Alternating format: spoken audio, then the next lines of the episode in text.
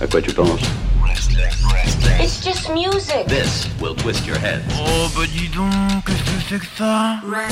Restless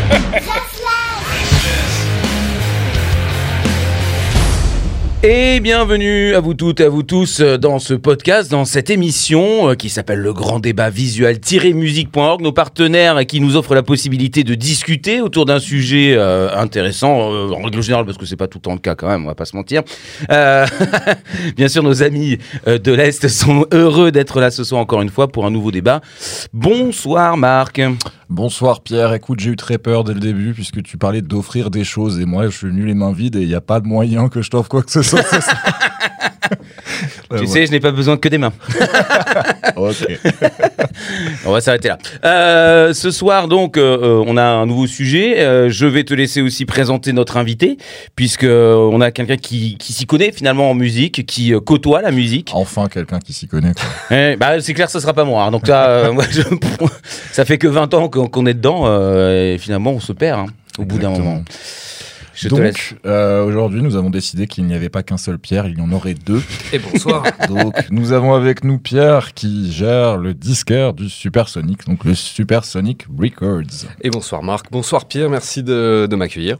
Bonsoir. Avec Alors, plaisir. pour euh, juste pour euh, faire un petit résumé, parce qu'il y a des gens qui ne sont pas parisiens, il y a des gens Bien qui sûr. nous écoutent même euh, dans d'autres pays.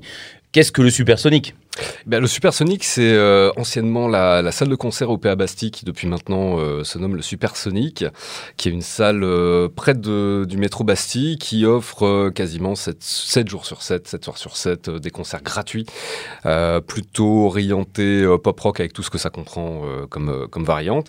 Et le Supersonic Records, euh, dont je suis le disquaire, a ouvert il y a, il y a deux ans, en Mhm. février 2020, donc super timing, un mois et demi après. euh, On a fait pareil avec Restless. voilà. On avait mangé des crêpes et, euh, et le concert était cool. Exactement. Mais euh, juste derrière, bah, on a dû refermer à cause de cette saloperie de virus. Et euh, donc, on a repris vraiment l'activité à plein depuis euh, septembre dernier. Avec, euh, bah, pareil, dans les bacs, majoritairement euh, du vinyle, euh, orientation pop-rock, un peu calquée sur la ligne euh, esthétique du, du club. Mais également avec euh, des showcases régulièrement, avec euh, des conférences, etc. etc. On aura l'occasion de- d'en reparler très certainement. Voilà. C'est donc quelque chose de très complet autour du rock à Bien Paris. sûr. Ouais, ouais, ouais, ouais, bien sûr.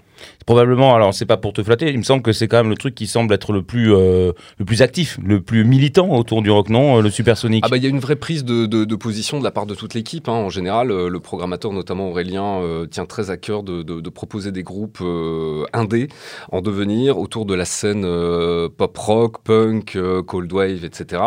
Et c'est vrai qu'on peut se, se targuer d'être dans des endroits qui est, qui, est vraiment force de proposition en termes de, programmation. Récemment, là, tout le monde se parle de Wet Leg. On a été les premiers à les faire jouer euh, sur Paris. Yard Euh, Act aussi. hein. Yard Act également, donc ça c'était dans le cadre du, du Pitchfork Avant-Garde. Ouais. Euh, voilà, on essaye vraiment de, de- de- de taper sur euh, déjà ce qui nous plaît en termes de, groupe et d'esthétique musicale, mais aussi d'être euh, voilà, de dénicher un petit peu les, les nouveaux talents. Et à ce, à ce titre, euh, on en reparlera plus tard sur l'activité euh, du magasin, mais on va avoir un petit euh, festival qui s'appelle Zergona Big. Et donc, comme le nom le, le suggère, on, on va essayer de proposer des groupes qui sont euh, voilà, en devenir euh, des trucs assez intéressants. Bon, super, et puis c'est une salle qui est souvent remplie. euh, Quand on y va, euh, il y fait chaud et on s'amuse beaucoup. alors le sujet de ce débat ce soir, c'est quoi quand même? Alors, le débat va être large, très large, avec une question ouverte qui n'a pas de bonne réponse ou de mauvaise réponse. Il y aura juste plein de réponses. C'est quoi être indé donc euh, être indé dans la musique avec, euh, avec cette idée bien entendu qu'on a tous en tête du rock indépendant qu'on utilise euh, plus ou moins de manière gratuite et sans vraiment savoir ce qu'il y a dedans la plupart du temps. Donc je vais vous faire ma, petite- ma petite définition, euh, moment Wikipédia qui n'est pas sponsorisé, je vous rassure. Donc le rock indépendant, on en parle depuis les années 70. Donc ça nous vient d'Angleterre, encore, avec le premier EP des Buzzcocks, qui est considéré comme étant euh, vraiment le premier album de rock indé, et donc qui date de 1977. Donc ce nom, c'est parti de la distribution, parce que tu dépends de petits labels et pas de majors. Et dans le même genre de démarche, après, qui ont, qui ont vraiment été euh, importantes et populaires euh, aussi en Angleterre, bah, tu as les Smiths qui ont été signés par Rough Trade, qui est donc label indé également, qui a fini quand même numéro un des ventes avec, avec Meet Is Murder.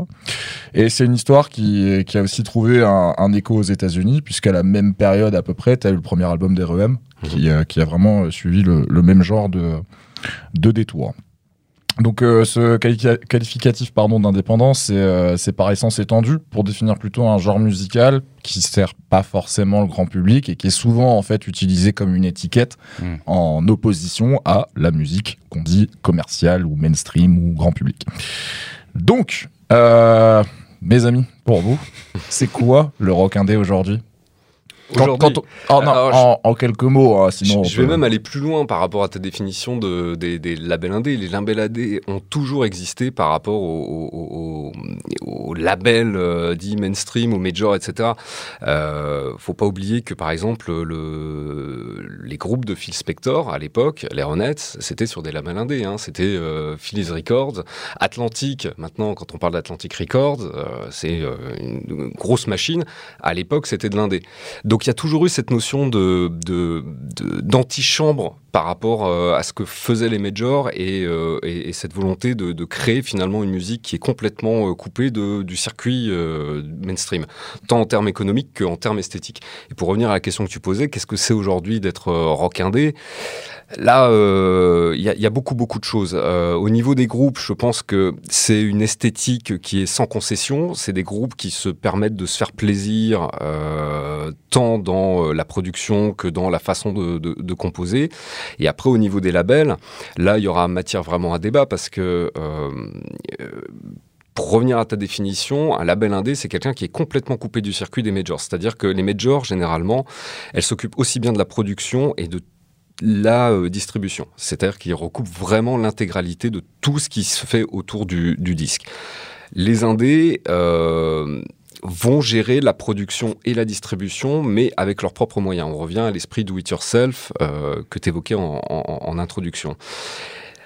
Quel groupe on pourrait donner comme étant euh, indé maintenant? On en parlait euh, avant d'entamer l'émission. Fontaine DC, Idols, tous les groupes qui buzzent un petit peu en ce moment, c'est euh, c'est De l'indé. Bah oui, clairement, on va, on, on va taper dedans tout de suite. Maintenant, est-ce que c'est de l'indé toujours en comparaison de certains petits groupes euh, qui se font chier à euh, gérer eux-mêmes leur tournée, euh, qui partent avec que dalle pour produire leur, leur disque, etc. C'est là où il y a, y a un bridge. Donc je pense que quand on parle d'indé, il faut fonctionner par strat, tant au niveau d'économie qu'au niveau d'esthétique musicale. Ça, tu viens de me faire penser à cet article américain euh, qui est sorti là euh, la semaine dernière sur l'économie des groupes. Ouais. Euh, on pourra en reparler, mais euh, vraiment ceux qui tournent et qui euh, se cassent le cul et qui parfois font du crowdfunding pour aller à South by Southwest. Hmm. Et en fait, tu as une note Apple qui a été partagée par un des groupes sur Twitter pour dire bah voilà, ça c'est le, c'est le relevé des dépenses pour nous. Et en fait, entre leur Airbnb, euh, les euh, déplacements en van et l'essence, etc., etc., en fait, ils perdaient de l'argent à faire leur set à South by Southwest.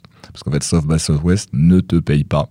Ils estiment qu'en fait, tu euh, es... euh, Un privilège. tu- C'est une vitrine. tu bénéficies en fait de, de la- de la- de l'étiquette du coup de la vitrine euh, South by Southwest et en fait tu as la possibilité juste d'avoir un pass parce que tu as joué là-bas, tu Mm. peux aller gratuitement au festival pendant X jours. Quoi. Donc voilà, bref. Ça, c'est. C'est gentil. euh, c'est un autre débat dans le débat, mais on pourra en reparler. Et ça, ça a soulevé beaucoup, en fait. C'est remonté sur d'autres artistes comme Dive, euh, comme euh, Trevor Powers, qui Oh, était ouais. avant chez Youth Lagoon. Ouais, bien sûr. Et ils ont tous dit, mais en fait, oui, c'est une vérité. Euh, nous, on est un peu plus gros, du coup, on est un peu plus à l'abri, mais c'est une vérité quand même.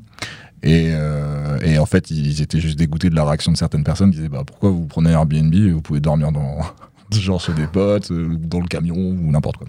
Bref, euh, aparté dans l'aparté. Toi, Pierre, t'en penses quoi? C'est quoi non, mais du coup, c'est intéressant parce que. Alors, moi, me- rock indé, pour moi, c'est plus une esthétique, effectivement. C'est Mm. une façon de faire de la musique qui est un peu en dehors du, du cadre classique. Tout dépend du pays, tout dépend de la culture, tout dépend de, de, de beaucoup de sûr. choses. Euh, après, c'est vrai que euh, j'ai trop d'amis en maison de disque, donc je vais peut-être éviter de, Alors de dire que c'est tous des fils de pute, sinon c'est pas quand même pas, pas très intéressant. Non, mais après c'est ce que tu disais, est-ce que le rock indé c'est pas aussi euh, indé tant que tu perds de l'argent et à partir du moment où tu gagnes de l'argent, il y a la jalousie aussi qui s'installe. On dit que c'est plus de, des groupes indés comme Idols, etc. Tu sais, t'as tout, t'as ce truc qui qui est vrai. En tout cas que moi j'ai déjà entendu euh, de la part de groupes qui sont des gens très bien, mais qui sont énervés euh, d'entendre ah je suis un groupe indé alors que c'est un gros groupe punk euh, Ouais. hyper à la mode, euh, qui, euh, qui prend des codes et qui utilise peut-être des codes euh, où il y a une intelligence derrière. Certes, euh, moi ça ne me dérange pas, mais ça commence à déranger ces groupes qui sont pour eux indés, contrairement à ceux-là. Donc je je sais pas trop. Je Bah, y a, y a- y a une, on peut, on peut résumer le- la problématique de façon très très simple, je pense. C'est euh, d'un côté l'art pour l'art euh, et de l'autre côté le succès. C'est-à-dire qu'à quel moment tu considères que tu fais euh, de la musique pour, pour la musique? Quelles sont les conditions sine qua non pour produire des disques, des tournées, etc.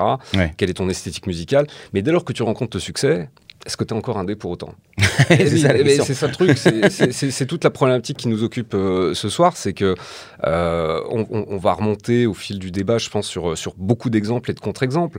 Mais euh, voilà, on parlait de Fontaine DC Idols, bon, qui sortent un petit peu de nulle part. Maintenant, les mecs font des Bataclan. Ouais, les noms DC sont installés quand même. Fon- euh. Fontaine DC fait l'Olympia au moment où on enregistre l'émission, il joue demain soir à l'Olympia. Mhm. C'est ce soir.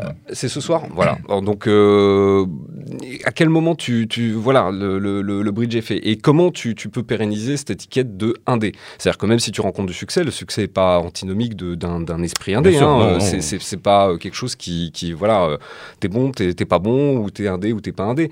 Mais comment tu pérennises tout ça? Qu'est-ce que tu fais aussi pour, euh, pour, euh, pour garder cette espèce de fraîcheur, cette espèce de, de, de, de, côté novateur dans la Oui, production, dans ce que tu fais, et euh, quitte à saborder ton groupe, parce que on pourra le mentionner, mais il y, a des- il y a des groupes qui à un moment donné on dit euh, fuck off quoi, tu vois, euh, on arrête, euh, on part sur d'autres projets, et puis euh, et puis voilà, on essaie de se réinventer un petit peu. Les exemples sont, sont légion, et même au niveau de, des labels, tu vois. euh, Est-ce que un- un- bon, moi j'aime beaucoup euh, Mike Patton euh, de par de, comme musicien, comme comme voilà tout ce qu'il a fait ouais. et tout ça. Euh, un label comme IPCAC euh, Recordings qui héberge quand même euh, un certain nombre de groupes qu'on peut pas taxer d'être des groupes mainstream. Quand on parle de, de IPCAC Recordings, t'as euh, les Melvins, t'as Dalek, t'as euh, Feu Mark Lanigan, etc., etc. T'as certains albums de Face No More aussi également qui sont sortis via IPCAC Recordings. Maintenant, IPCAC Recordings, voilà, c'est une force de frappe. C'est des groupes aussi non plus qui sortent pas de nulle part. Les Melvins, certes, ça reste un groupe indé, mais quand ils tournent en Europe, ils font pas la tournée des bars non plus. Si Oui, bien sûr. Voilà. Maintenant, euh, si je dois rester sur cet exemple-là, les Melvins, c'est un groupe qui a toujours su se réinventer. Euh, autant au niveau de la formation musicale, c'est-à-dire qu'à un moment donné, ils ont euh, intégré Big Business avec deux batteries, basse, machin, etc., etc. Réinterpréter un petit peu les, les, les- les classiques de, de- des Melvins. Mhm. En termes de production de vinyle, bon, il y a toujours une fanbase qui est là et qui, et qui achète. Mais voilà, on est à la marge de, de, de, de ce que peut être l'indé, tant en termes de groupe qu'en termes de, label à proprement parler et de la vitrine que ça peut euh, aussi promouvoir. euh, C'est parce, parce que c'est un esprit du coup. c'est un esprit, et puis pour, essayer de recentrer un petit peu la, la question qui nous occupe, je pense que euh, au-delà de l'aspect économique qu'on développera certainement un tout petit peu plus tard, mais euh, le, côté indé, c'est vraiment le côté euh, se faire plaisir, c'est-à-dire ne pas être dépendant des courants, ne pas être dépendant de, des modes, et vraiment promouvoir aussi une musique qui te fait plaisir. Ouais. Ça marche pour IPK, pour Sub Pop à l'époque où c'est sorti, mais ça marche également pour des labels français. Moi, j'ai à cœur au magasin de, de, de défendre beaucoup de labels indés français euh, qui passent un petit peu sous les radars euh, en général. Mais je vois, euh, par exemple, Manic Depression, euh, Coming Records ou Specific Recordings. Alors, Specific Recordings, c'est un excellent exemple. C'est un label indé français qui a été monté par des gens que, j'adore. C'est Florian, le disquaire de la face cachée, et sa femme Jenny. Et c'est un très très bon exemple en termes d'esthétique musicale et en termes d'économie. Ils sortent ce qu'ils aiment. Mhm. Ils sont sans, sans, compromission aucune. Ouais. Euh, alors, ça va de euh, Total Victory, euh, groupe, alors on parle de Idols, Fontaine DC, mais alors écoutez, euh, Total Victory, je pense que ça va faire tomber les dents à 2-3 personnes. Euh, voilà, ils sortent des groupes comme Necrodomidol qui font de la J-pop metal. Ils sortent Culture Reject qui fait de la pop lo-fi, qui est un Canadien. Ils sortent Prundir qui est un groupe de, de, post-rock, on va dire pour faire simple, chinois. Enfin voilà, les mecs fonctionnent vraiment au coup de cœur. Et donc quand tu essayes de définir ce label-là, bah, c'est pas si évident parce Ouais. que tu te retrouves avec un petit peu euh, tout et n'importe quoi. Et, et notamment des groupes locaux, euh, comme euh, récemment ils ont sorti l'album de d'un groupe qui s'appelle Le Seul Élément, euh, qui est plutôt dans une esthétique un petit peu ambiante, euh, po- po- post-rock, enfin c'est même pas du post-rock, c'est vraiment barré, il faut, faut jeter une oreille là-dessus. Et, et- et- et les mecs se, se font plaisir. Ils ont, ils ont, euh, ils vont pas sortir un truc parce qu'ils se disent putain ça va faire un carton, machin, etc. Ils prennent le problème à l'inverse. Ouais, alors moi, ce que j'allais dire, du coup, c'est pas indé, c'est punk. Non, parce que c'est, non, parce que si on est en train de définir des mots, moi, je- pour moi, ça, c'est une attitude punk euh, en mode je fais ce qui me plaît, j'y vais, j'y vais avec le cœur, et puis, Ouais. euh, puis j'en- j'encule le, le- finalement Y a- y a un plus ou moins le système. Je, je fais comme j'entends, même si on est euh, dépendant quand même du système. Il y a un petit peu de ça, il y a un côté punk euh, définitivement, mais quand, quand on parle de l'indé, c'est-à-dire qu'il ne passe pas de- par des réseaux de distribution. Euh, si tu veux les disques euh, de Specific Recordings, il Mm. faut que tu te démerdes pour entrer en contact avec alors, soit la face cachée, le disquaire de Metz, soit Specific Recordings directement. Mais ils passent pas par les réseaux de distribution euh, lambda, euh, même indé, que peuvent être euh, voilà, euh, euh, Distribution, ou différentes quand c'est encore différente, ou, ou etc. C'est vraiment. Mm. Voilà, c'est un point central. Et au niveau de la- du choix, surtout de l'esthétique musicale, c'est là où je voulais attirer, euh, attirer l'attention, c'est qu'ils n'ont aucune euh, barrière. Dès lors qu'ils ont un coup de cœur pour un projet musical, ils vont le faire. Mm. Euh, Florian Schall, donc de, de, de Specific, a été un des premiers à signer des groupes de, de, de pop metal japonaise, dont Necronomidol, dont je parlais à l'instant. Euh, quand, quand tu vois le truc sur le papier, tu dis non mais mec, on est en France quoi, tu vois. euh, Oui, euh, le côté t'aimes bien te foutre dans la le- merde. Le côté hip-hop, machin et tout. Mais sauf que, non, en fait, ça se vend. Et en plus, quand il organise des tournées pour ces groupes-là, ça fait Ça un carton euh, phénoménal. Mm. Donc, le- quand, quand je parle d'esprit indé, c'est, c'est, euh, ça fait le bridge avec ce que tu disais, le, le côté punk, mais c'est pas que ça. C'est, c'est une vue globale de, de, de ce que tu produis, comment tu le produis et euh, comment tu, tu, tu amènes ça à l'oreille du public. En passant par l'organisation de concerts qui sont complètement DIY euh, et au niveau de la distribution, on est sur des petits pressages. On n'est pas sur des trucs. Oui, oui, c'est pas monumental. C'est voilà. pas des gros, gros, gros. C'est du 200, 300 copies. On laisse partir. On voit comment ça se passe un petit peu aussi en termes de vente. Si effectivement il y a besoin de faire du repress, là c'est ce qu'ils ont fait par exemple une des dernières sorties de, des disques de la face cachée, c'est Oi Boys, euh, un groupe de Metz. Euh, ils en sont à leur troisième pressage si je dis pas de conneries. Euh, voilà, on, Oui, gère le un- truc euh, derrière. sort, Coup Ouais, par coup. ouais. ouais, bien sûr. Ok. Bah écoutez, euh, c'est bien. Me les groupes commerciaux, alors, vous- c'est tous des, c'est tous des mange-merde. Vous me faites les transitions. Non, non. Vous me faites les transitions, c'est parfait. Donc ouais, euh, quand on pense indépendant, on pense normalement à l'alternatif, au do-it-yourself, à une recherche de différence, d'authenticité, de, de couleur musicale ou de style. Dans le modèle de distribution aussi, mais, euh, mais surtout dans la musique, dans l'état d'esprit. euh, et dans la sensation même de communauté et d'entraide. Euh, En fait, le, le label indépendant de base a donné des énormes succès que, que, que j'ai déjà cités, mais après, ça se limite pas du tout qu'au rock, euh, bien entendu. euh, comme comme euh, là, on, on s'amuse à les, à les citer pour bien donner un peu le, la cartographie de tout ça, quoi. Avec des noms que quasiment tout le monde connaît, donc euh, Rough Trade, Sub Pop, Factory Records, 4AD, Mute, Epitaph, Discord Record avec euh, Minor Threat ou SST Record avec Black c'est indépendant Ouais. Ah ouais. Donc, euh, donc tout ça, tout ça, c'est des, des exemples aujourd'hui. Euh, si tu regardes, tu te dis bah non, c'est pas indépendant puisque c'est quand même des grosses machines pour la plupart. Mais en fait, euh, il y a aussi un, ça fait partie du débat. C'est en effet ce que vous disiez sur à partir du moment où il y a du succès, est-ce que c'est encore indé Bah en fait non, on devrait juste se féliciter que des indés qui ont démarré tout petits sont devenus très gros puisqu'en fait la qualité a fini Oui, de par pas, payer. de pas se tirer dans les pattes, quoi. Ils, ils ont nourri de toute façon euh, le, le, le- le- le- comment dire le mouvement indé au sens large. hein, euh, voilà, ça a toujours nourri euh, l'aspect mainstream. Tu parlais de Sub Pop, euh, Sub Pop Records, Sub Pop Records quand c'est monté. euh, voilà, les mecs qui sont à Seattle, ils sortent des petits groupes. A priori dont personne n'entend parler à l'époque, euh, Tad, Soundgarden, etc. Puis ils signent euh, Nirvana. Voilà, il y a Bleach euh, qui sort derrière, puis Nevermind qui fait le Mhm. carton qu'on connaît tous, qui a modelé notre, notre culture musicale, qui à l'époque est sorti chez, chez Geffen, qui était déjà plus non plus vraiment ce qu'on appelle un, un label indé, mais ça a tiré vers le haut après toute une scène, euh, la fameuse scène grunge. Euh, voilà, et ça a permis d'accéder à tout un tas de groupes. Moi, je me souviens, j'étais minot quand, euh, quand, euh, quand tout ça s'est sorti et on devenait fou, quoi, parce que c'était en même temps l'avènement de, de MTV Oui, à à la fait. télévision. Alors, c'était par câble à l'époque, il fallait qu'on aille chez les copains à telle telle heure pour regarder des émissions comme Alternative Nation et tout ça. Puis, Bangers Ball. Headbangers Ball. oh, putain. Beavis and Butthead, tout ça. Bon, bref, on va pas la refaire, mais, euh, mais, euh, mais voilà. Et ça, ça a permis de donner un coup de projecteur sur euh, Sonic Youth. Finalement, Nirvana était connu par le grand public avant, avant Sonic Youth, alors que Sonic Youth avait déjà essuyé les plâtres sur la scène indé. Et Dinosaur Junior aussi. donc, Dinosaur Junior, euh, voilà, tu peux, tu, peux, tu peux en citer beaucoup, beaucoup. Soundgarden, hein, Soundgarden, après, il y a eu le phénomène Super Unknown, euh, qui a été aussi un gros carton avec le, le- le hit Black Hole Sun. Mais, mais voilà, le- tous ces labels que tu as cités, Warp, c'est pareil. Warp, euh, euh, ça vaut encore plus, je pense, pour le mouvement électro et le mouvement euh, hip-hop. C'est-à-dire que les labels indés ont vraiment été, ont poussé ce style musical-là, dont s'est nourri après le courant mainstream. Dès lors que tu as rencontré le succès, à un moment donné, c'est compliqué de faire marche arrière. Mais si tu reviens à la base, quand bah, tu as Front de 4-2, quand tu as Afex Twin, les premiers Afex Twin, avec Comme To Daddy, etc., quand ça sortait, je sais pas si vous vous souvenez Mhm. des clips de Comme To Daddy, avec les petits gamins qui... euh, la même tronche, voilà. ouais.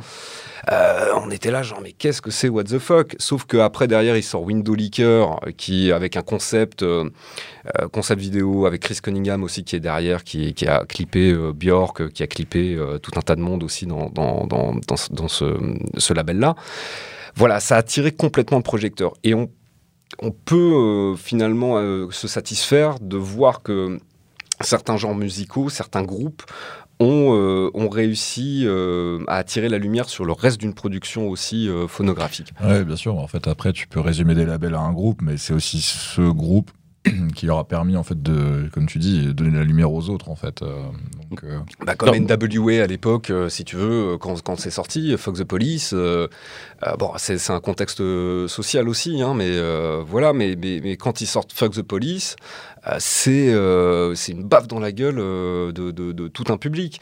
Et ça met le projecteur aussi sur ce que va devenir euh, Dr. Dre, sur euh, ce que vont devenir euh, des mecs euh, voilà, qui, qui sont maintenant des légendes du, du, du- du hip-hop. Mais à l'époque, interdit de concert. Euh, à l'époque, euh, il y a eu des procès, on va pas revenir dessus, il y, a- énormément de films et énormément de séries qui sont, qui sont euh, consacrés à, ce sujet-là, mais voilà, les mecs, ils y sont allés avec le couteau entre les dents et ils sont battus pour faire valoir voilà, un droit à l'expression, un, droit à l'art par rapport à leur musique, etc. Le- L'électro, c'est pareil. Le, le Warp était, un fer de lance, mais moi je me souviens d'un moment donné les, les, les, les teufs clandés que tu pouvais avoir euh, aussi en Europe, où tu avais Radio Bombe, où tu avais des mecs comme ça, et puis ben, euh, tu partais au fin fond des champs, et puis tu voyais des DJ euh, qui étaient, euh, voilà, qui n'avaient pas pignon sur rue. Maintenant, euh, tu retrouves euh, les mêmes artistes qui sont euh, payés euh, 30, euh, 40 euros par place pour aller les voir dans des, dans des trucs où il y a sûr, sur rue, quoi. Oui, bien sûr, il y a eu un changement. Donc indépendant, de toute façon, veut- ça, ça ne veut pas dire euh, qu'il ne gagne pas d'argent, qu'il ne, ne réussit pas. Ça, ça n'a aucun non, rapport. non, non. On est bien d'accord. Il y, a- y un- il y a un aspect économique, je pense. Enfin, je je veux pas donner de réponse définitive parce que j'ai pas la réponse définitive, mais il y a un aspect économique de toute façon dans l'indé. C'est-à-dire, on revient à ce que disait euh, Marc tout à l'heure. Il y a, il y a fondamentalement, je pense, un côté do it yourself. Euh, que- Carrément. ah oui, oui, oui. Quel que soit le, le, le, le, comment dire, le style Style. musical, euh, voilà. Se démerder, quoi. Bah ouais, ouais, c'est un- hyper important. On, on en revient à la définition de base, c'est-à-dire label indépendant, c'est indépendant des major compagnies. Donc tu te démerdes pour produire des disques, pour produire des artistes et pour les distribuer derrière. Après, tu rencontres le succès ou tu le rencontres pas. Ça, c'est un, c'est un- c'est un- c'est un autre problème. Mais je pense qu'il y a vraiment un côté euh, financier sur je je suis pas tributaire de qui que ce soit pour produire la musique que j'aime, pour produire les groupes que j'aime. D'une manière ou d'une autre, je vais me démerder Mhm. pour, euh, pour mettre ça en avant. Après, euh, quand on parle de, de, de labels indés comme Flightless Records, comme, euh, comme Born Bad en France, etc., on n'est plus sur le même mode de raisonnement. On n'est plus sur le même mode de- d'économie, de, modèle économique, bien évidemment. Mais euh, les labels que je mentionnais euh, il y a quelques minutes, comme euh, Specific, Shortcoming, Manic Depression, les mecs, ils ont des boulots à côté. Hein. Ils- la, la journée, Ah oui, ils sont... ouais, ouais, c'est pas, pas des patrons de labels. Les mecs, ils font des tafs random. En fait, c'est- des gens qui se battent pour donner une liberté aussi de création, liberté d'exister, liberté de. De- de- c'est de- un- une passion avant tout. Ouais, ouais. Je discutais, euh, en préparant le, le thème de l'émission, je repensais à une discussion que j'avais eue avec le chanteur de Peace Jeans, Mhm. tu vois, le groupe de, de- de post-punk euh, Mhm. qui a fait buzzer à un moment donné en même temps que Metz, il y avait Peace Jeans et tout, signé sur Sub Pop aussi, hein, pas, pas Ouais. avec une grosse visibilité. Le mec, son boulot, c'est de vendre des assurances. Ah oui. Tu vois Et, et j'y suis. C'est la surprise. Non, mais je discutais avec lui, je disais, mais pourquoi vous n'êtes pas plus en tournée? Pourquoi, euh, voilà et, tout. Et le mec, il me dit, mais tu sais, euh, moi, mon boulot euh, au quotidien, c'est de vendre des assurances. Et je monte ce groupe parce que c'est ma passion. Parce que, voilà, mais je peux pas tout sacrifier. Je peux pas me lancer euh, non, plus, non plus comme ça dans, dans une tournée, dans la prod. Je suis pas, surtout vu le genre de musique qu'ils font, qui est quand même une musique de niche. hein, on- n'est on est, on n'est pas sur quelque chose qui va rameuter les foules dans un festival comme euh, Rock en scène, par exemple. Euh, mais euh, voilà, les, les mecs font ça vraiment, c'est c'est une double vie, quoi. C'est des super-héros. C'est-à-dire que la journée, ils ont un taf de base, souvent un taf de merde. Et, et le soir, bah, euh, ils, ils produisent des Ils se font disques. kiffer, quoi. Ouais, ouais, c'est ça. Mais tu me fais penser à, à un truc qui m'avait plus ou moins choqué à, à l'époque. C'est pas si vieux que ça, hein, ça date d'il y a 6-7 ans, je pense. Euh, J'étais parti voir euh, Joe Edge à Ouais. l'espace B. Mhm. Euh, donc l'espace B qui est pas non plus la salle la plus gigantesque du monde pour un quadragénaire euh, comme lui euh, qui a quand même 15 ans de boutique euh, dans la musique de Portland. Donc il est passé par euh, 31 Notes, par Menomena, par euh, maintenant euh, White Wine et puis euh, en gros euh, 12 000 autres projets euh, plus ou moins solo euh, avec des sobriquets euh, tous les plus bizarres les uns que les autres. Et donc après voilà c'est un mec ultra talentueux mais quand même complètement barré. Et euh, bon, c'est là où ça montre les limites de l'exercice, quoi. C'est que, euh, en fait, dans son premier album solo, donc il vendait ses vinyles sur place, et c'est là que j'ai vu, en fait, que la pochette de son premier album solo sur son dernier projet, Mhm. c'est euh, limite une déclaration d'intention, en fait, où il dit, bah voilà, j'avais, euh, je sais plus, genre 42 ans, tu vois, et il te- il t'écrit, euh, c'est vraiment sur la face avant, hein, sur la cover. Et il écrit, bon bah voilà, euh, là euh, je- j'entame un nouveau projet. Je me suis vraiment posé la question avant de le démarrer, à savoir si je prenais un job normal et je le faisais à 100% et j'arrêtais la musique. En fait, le fait est que la musique euh, ne m'a jamais payé un seul loyer. Et euh, en fait, c'est un état de fait, mais je peux pas vivre sans, en fait. Je peux pas vivre sans faire de musique. Donc, je vais continuer comme ça.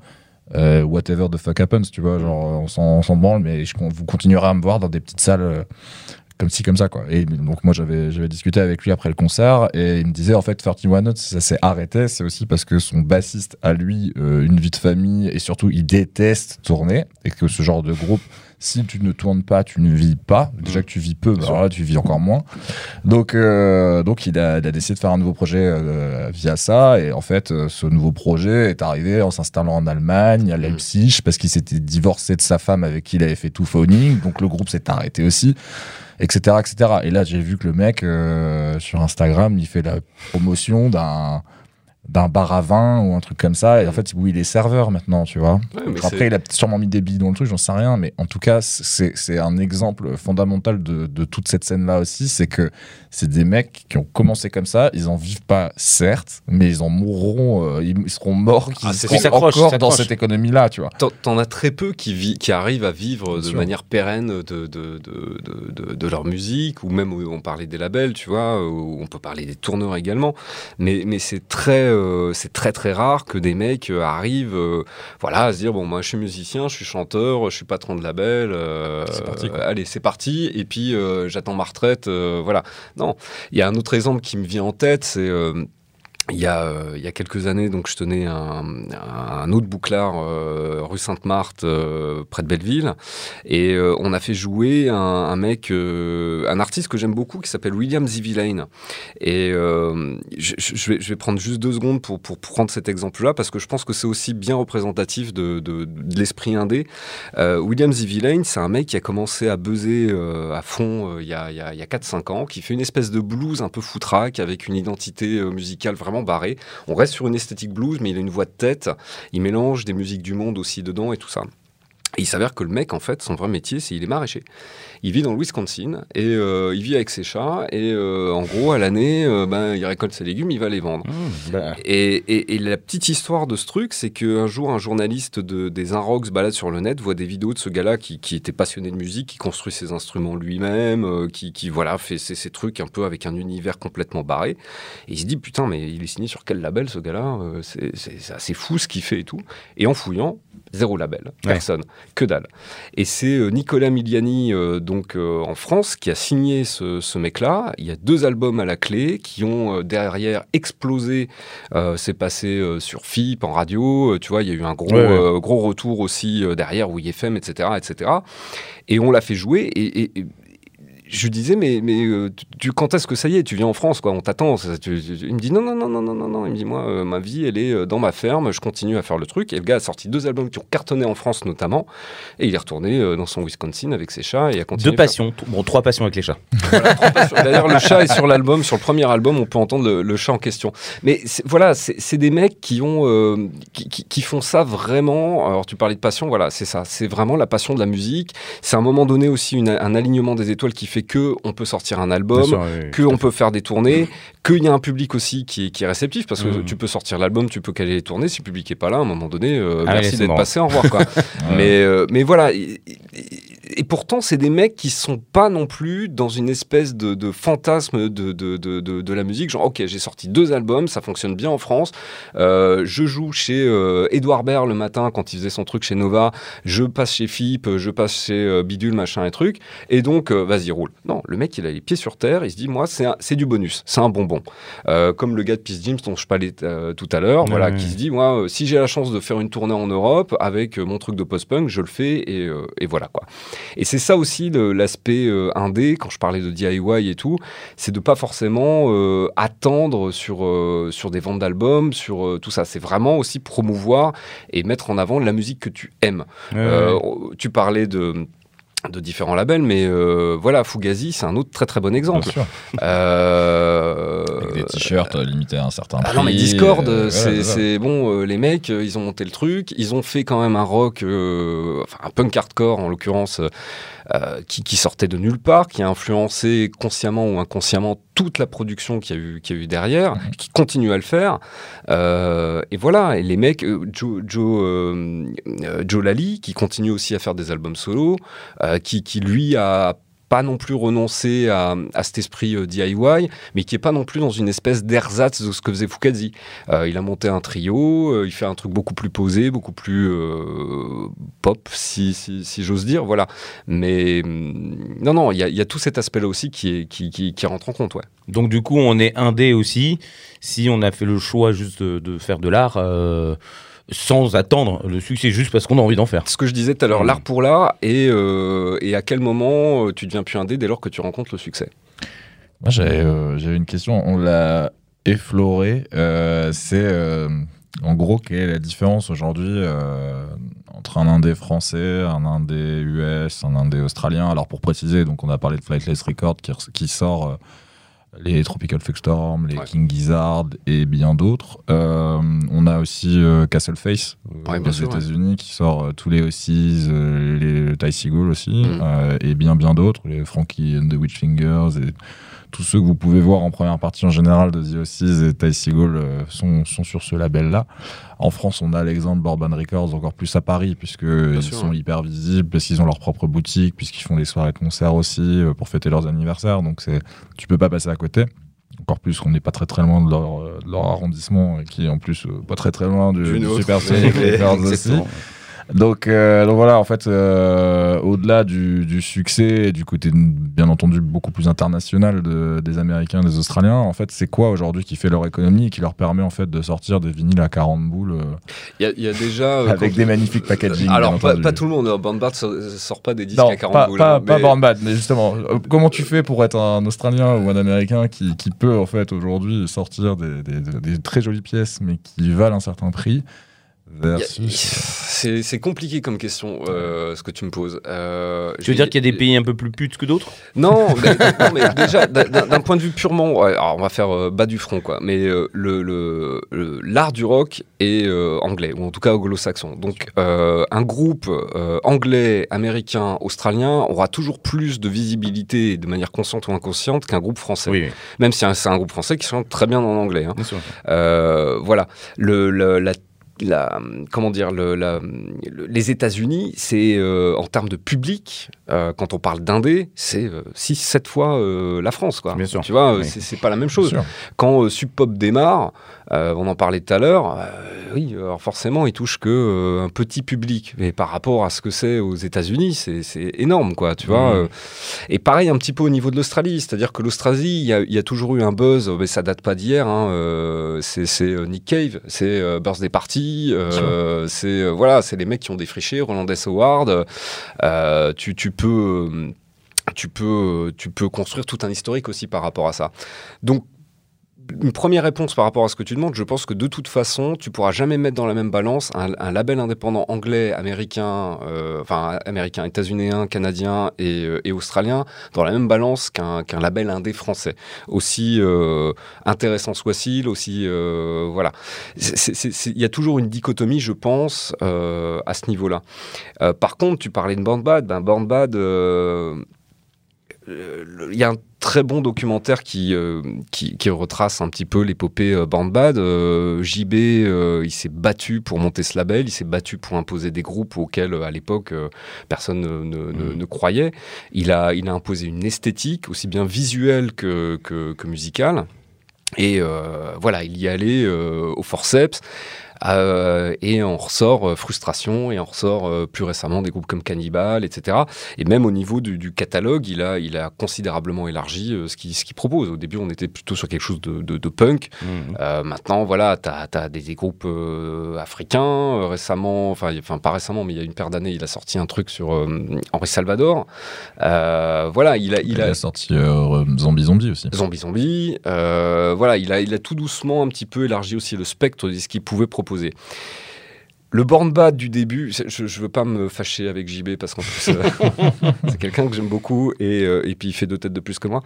Mais, euh, mais, mais le Born Bad du début n'est pas le Born Bad dont on parle maintenant. Après, sans- c'est normal, la- personne qui le gère n'est plus la même personne qu'au début non plus. Exactement. Plus tu as, puis plus tu Oh, Il y as a beaucoup plus- de choses, le monde n'est plus le même non plus. Voilà, puis plus tu as pu, euh, plus tu as pu te faire plaisir au niveau du rock euh, ou du un certain genre de rock, tu peux forcément logiquement derrière te faire plaisir sur autre chose. C'est pas parce que tu as changé et que tu veux vendre plus de disques, c'est juste Puis parce c'est que sain, c'est ton c'est spectre en c'est fait. sain de euh, se renouveler. C'est-à-dire qu'à un moment donné, si le mec était juste resté en mode euh, bas du front et puis euh, on ça fait, on lassé, ouais. bah ça aurait lassé. Le succès aurait peut-être pas été le même euh, parce que voilà, Band ça reste quand même un label indé maintenant qui qui, euh, qui, qui a pignon sur rue, on va dire. hein. Euh, ils ont reçu le prix euh, label indé il y a, il y a, il y a je sais plus combien de temps, trois ans je crois. Euh, voilà, c'est et puis il y a une attente, c'est identifié, c'est marqué dans la tête du public. C'est-à-dire que quand il y a une sortie Band Bad, on sait ce qu'il va y avoir. Tu vois, on, on connaît l'esthétique musicale, on sait que ça va être comme ci, comme ça. Alors il peut y avoir des surprises, hein, et heureusement. Mais, mais voilà. Maintenant, si tu mets Born Bad, dont, dont je parle à l'heure actuelle, et tous les labels euh, australiens, euh, états-unéens, long- anglais, euh, canadiens, dont on évoquait à l'instant, c'est pas le même, c'est pas la même force. Et ne serait-ce que par rapport au réseau de distribution qu'il peut y avoir en France. C'est-à-dire que Castleface, par exemple, ils ont un réseau de distribution, certes indé, en France, mais qui est un réseau de distribution quand même assez important. Et puis, ben, tu as effectivement euh, Ty Siegel, tu as John Dwyer, tu as des mecs comme ça qui sont des noms qui font euh, quand même vendre. Mm. Le dernier John Dwyer, je sais pas si vous l'avez écouté, c'est un truc de free jazz complètement barré avec, des un, morceaux de... avec un mec de Tivian de Radio. Voilà, euh, c'est- ah, ouais. ouais, c'est des morceaux de 12 minutes qui partent dans tous les sens. Euh, voilà, mais comme c'est John Dwyer, De base, tu vas en vendre. de base, enfin, tu vas en vendre, oui, jusqu'à ce que Il y aura un intérêt, en tout cas. Mais il y a, il y a un vrai, euh, il y a un vrai intérêt euh, là-dessus. On se dit, ah, mais Mm. putain, ce mec-là, voilà, il y a le mec de TV on the Radio, il y a ci, il y a ça et tout. Donc forcément, l'impact n'est pas le même euh, en termes de représentation auprès du public, quoi. Ça, c'est une certitude. Et puis le nombre de personnes euh, touchées, effectivement, les États-Unis, Oui, c'est pas l'Europe, enfin c'est pas la France en tout cas. Puis il y a les collectionneurs hardcore qui, même s'ils écouteront pas l'album ou qu'ils entravent euh, le truc, disent euh, voilà, je veux mon euh, truc de John Dwyer parce que je veux la totale de ce que le mec a fait. Donc euh, et voilà. Et l'album, je l'ai écouté, c'est pas infect, hein, attention, mais euh, mais par rapport à ce que à ce que sort d'habitude John Dwyer avec euh, OCS, The OCs, OCs, etc. bah là, tu t'écoutes le truc, tu dis merde, attends, euh, il faut, faut, faut se calmer sur le LSD, mon bonhomme. Euh, Enfin, c'est. Non, mais vraiment, c'est. c'est, de trop. j'ai écouté, de trop. euh, J'ai écouté aussi parce que euh, j'avais beaucoup euh, Children of Radio jusqu'à une certaine époque, mais euh, ouais, c'est- c'était un peu compliqué quoi. Et, Ah oui, et The aussi, c'est toujours un plaisir de les voir en concert parce qu'avec les deux batteries, là, c'est une folie. Mais clairement, ça, c'est faut s'accrocher. Ah oui, oui, c'est. Est-ce que c'est ce qu'on pourrait appeler la limite de l'indé? C'est-à-dire que ne, Ah pas, oui. ne pas vouloir trop être indé en faisant des trucs parfois. euh, Ça- en fait, ce que tu dis T'as le ça- droit, t'as le droit de, de- de créer des choses qui sont Ouais. particulières que certains ne peuvent pas entendre. Ça, c'est pas le Tu vois, problème. on parlait mais- de Patton tout à l'heure avec euh, IPK quand il a sorti euh, Mal d'Aurore. Donc ça remonte à il y a ouais, une bonne vingtaine d'années, voire plus. Euh, c'est- même pas Fantomas, si tu veux. C'est-à-dire que. Fantomas, c'était déjà, euh, fallait s'accrocher. Et Mal d'Aurore, c'est vraiment euh, du son, des bruits, des trucs. Ouais, c'est 1h30 de, de, de- de musique concrète, je peux pas te le dire autrement. Mais No Button, à côté, euh, c'est de la pop, quoi, si tu veux. Donc, euh, Mais euh, Patton m'avait fait rire, c'était il y a quelques années, euh, il y a cette anecdote incroyable qui était ressortie où il discutait avec Omar Rodriguez, Rodriguez Lopez, Ouais. qui lui a dit euh, concrètement qu'il avait 37 albums solo euh, dans la manche, Mm. euh, prêts à sortir. Et du coup, Patton lui a dit bah vas-y, sors tout sur mon label. Et donc, euh, il y a eu cette année, euh, de- Mm. je ne sais plus combien il y a d'années, euh, où en fait, toutes les semaines, tu avais un album de Ouais, d'Omar Rodriguez Lopez. Et, et le pire, c'est qu'au départ, je me suis dit, il n'y a pas de tri, pas de filtre, ça va être des albums, oui, où t'entends la pluie, et puis à un moment, un orage, et puis, enfin, des trucs improbables. Et en réalité, euh, il y avait des choses vraiment très bien, quoi. Il y avait euh, bah, notamment l'album de Mars Volta qui est jamais sorti, sûr, ouais. euh, où en fait le chanteur a eu la flemme de- d'écrire des, des paroles. Du coup, c'est juste un instrumental des Mars Volta, Mm. de l'époque du premier album. Et après, t'as plein de trucs, parce que Omar Rodriguez Lopez, il fait des films, euh, il fait du coup des BO, il y a etc. plein de side projects. Et, et voilà. c'était hyper intéressant dans l'ensemble. Et c'est vrai que, bon, après, je suis un très gros fan des Mars Volta. Je me suis fait tracher la dernière fois que j'étais derrière ce micro d'ailleurs à cause de ça. Mais, euh, et tout n'est vraiment pas audible. Mais ça, c'était intéressant, quoi. Pour le coup, c'est, certes, il y a des limites. Mais c'est des limites que tu vois aussi euh, aujourd'hui euh, dans le cinéma. Pas euh, forcément pour parler indé, mais pour parler euh, qualité euh, et contrôle de, de ce que tu euh, Mm. mets en avant. Mm. Il y a la grosse critique de Netflix signe tous les gros réalisateurs euh, des, des, des- de ces, enfin, des dernières années, là, que ça passe par Fincher, ça passe par d'autres personnes. Euh, et en réalité, est-ce que ces réalisateurs qui, pour le coup, ont pignon sur rue et dont l'excuse est il n'y a plus un studio qui veut signer le chèque pour faire mon film, est-ce que pour autant ils ont signé l'un de leurs meilleurs films via Netflix qui leur fait des chèques en blanc?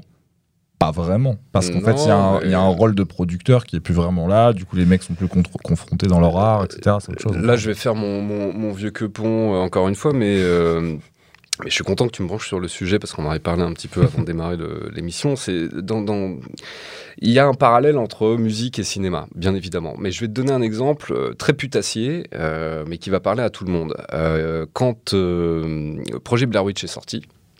C'est un truc qui a été fait euh, avec que dalle, quoi. Mm. Tu vois, Euh, le mec, il est parti avec sa caméra, trois potes, euh, il a été faire ça au fin fond de la forêt, je sais pas où. Et puis derrière, ben, ça a engendré le succès qu'on connaît. Derrière ça, alors le, le- le- le film à produire, ça a été que dalle, ça a été un des films les plus rentables de tous les temps, euh, niveau ciné et tout. Mais derrière ça, tu as eu du fond de footage partout.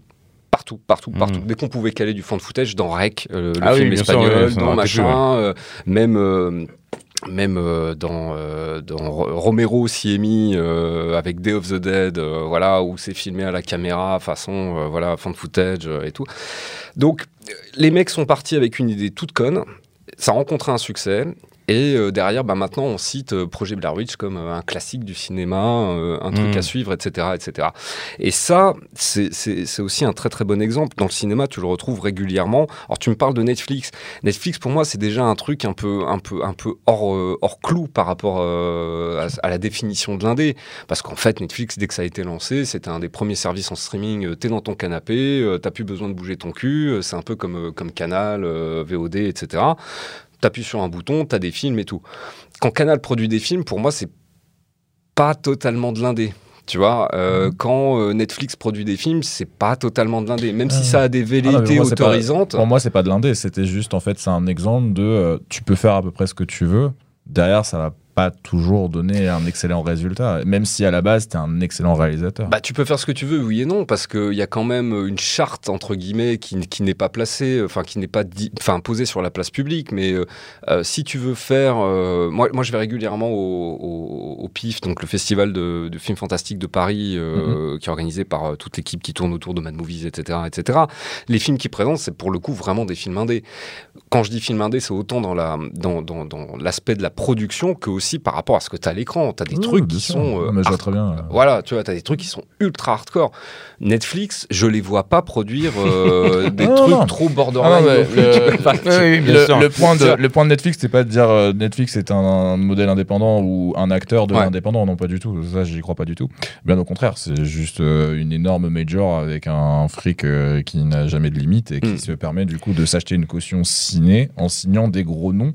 En signant Scorsese, Fincher et tous les autres, Ouais. dans tous les styles. hein. Tous les réalisateurs euro- européens y, ont passé, y sont passés, euh, les Américains également, etc. etc. Mais ce que je veux dire par là, c'est juste, euh, en fait, eux, ils s'achètent des auteurs. C'est ça, ils sont oui, oui. censés avoir une vision d'indépendant, mais pour autant, ils sont dans un Mais, carcan où mais y a- comme a certains labels s'achètent une caution, euh, une caution euh, indie. Je- Oui. je- le, récemment, le vendredi dernier, euh, la grosse sortie de vendredi, dernier- vendredi dernier, c'était Wet Leg, l'album de Wet Leg, Domino. ouais. Chez Domino.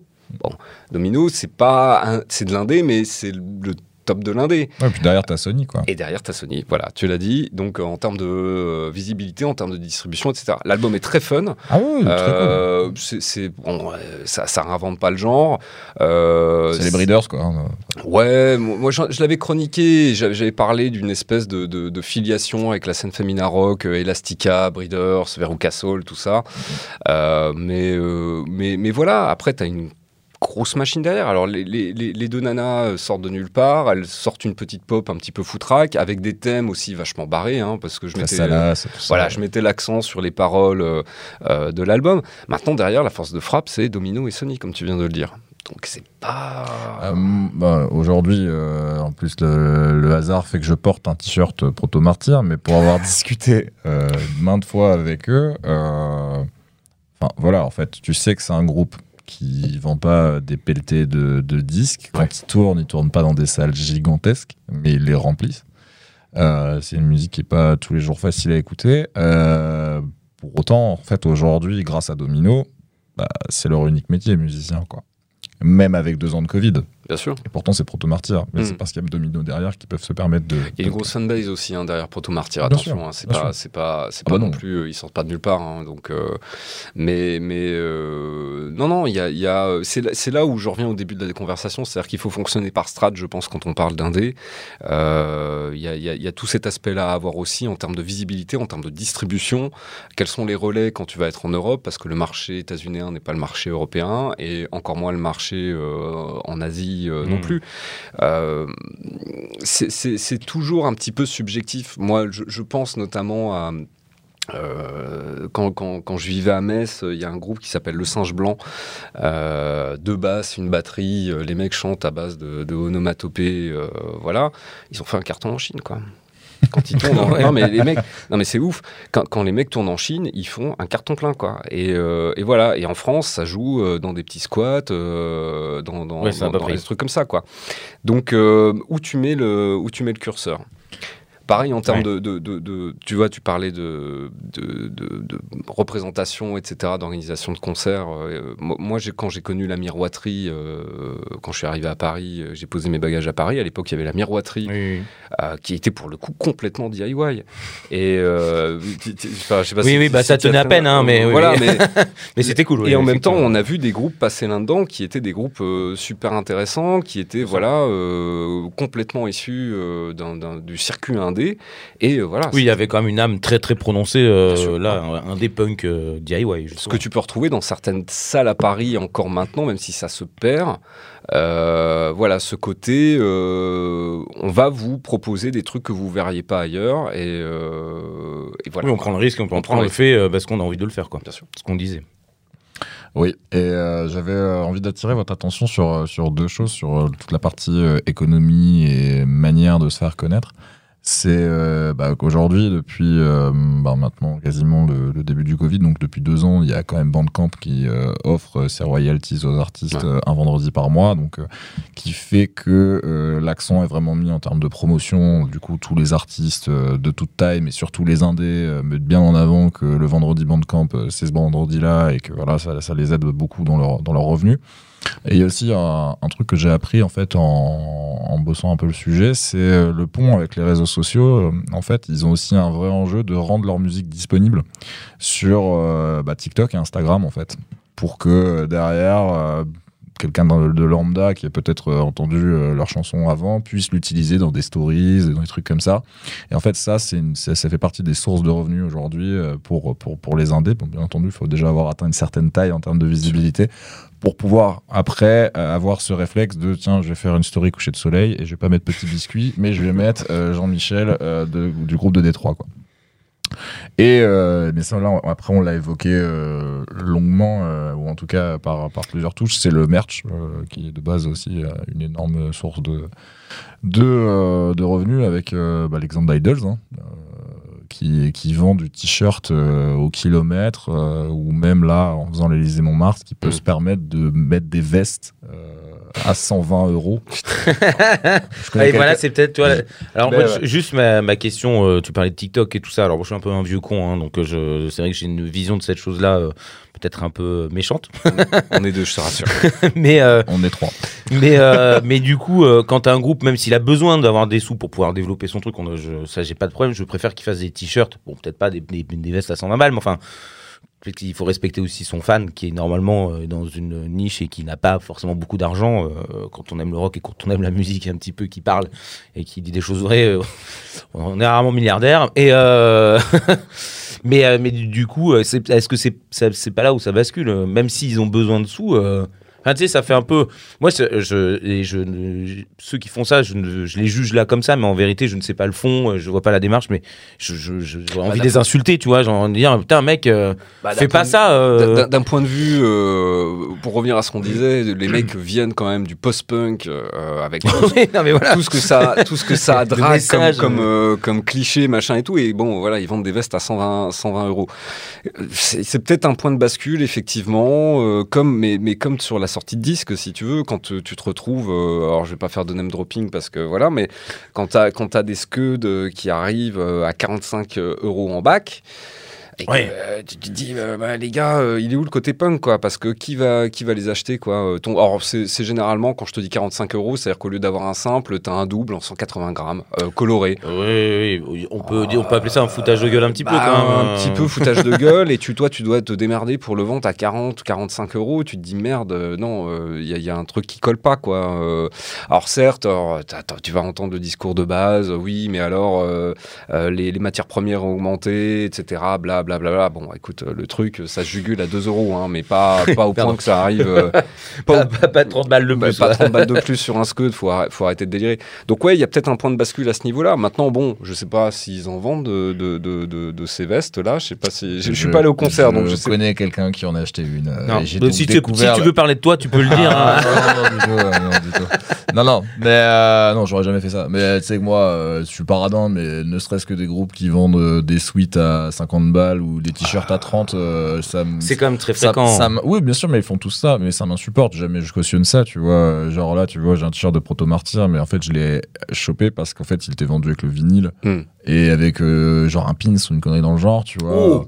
Et, et, le- et- et ça a beau être Domino, qui est donc un semi-indé, euh, le tout m'a coûté 30 euros, euh, Hmm. je crois, avec la livraison. quoi. Alors après, Donc, euh, il faut, faut pas cracher dans la soupe non plus. C'est-à-dire que, soyons très clairs, c'est-à-dire qu'effectivement, certains groupes ont que le merch pour, Bien sûr, euh, pour se faire des ronds, euh, tu vois, Et- sur et- une tournée. Oui, bien sûr, mais est-ce que justement d'être indé, c'est pas non plus. euh, Mais à partir du savoir quand même. euh, Ouais, À partir du moment où tu as un label derrière toi, tu as un réseau de distribution, tu es déjà à ton troisième, quatrième album, euh, voilà, t'as- bon, c'est pas, Oui, oui, t'es- t'es- t'es tu pas- sors pas rien. part et tout.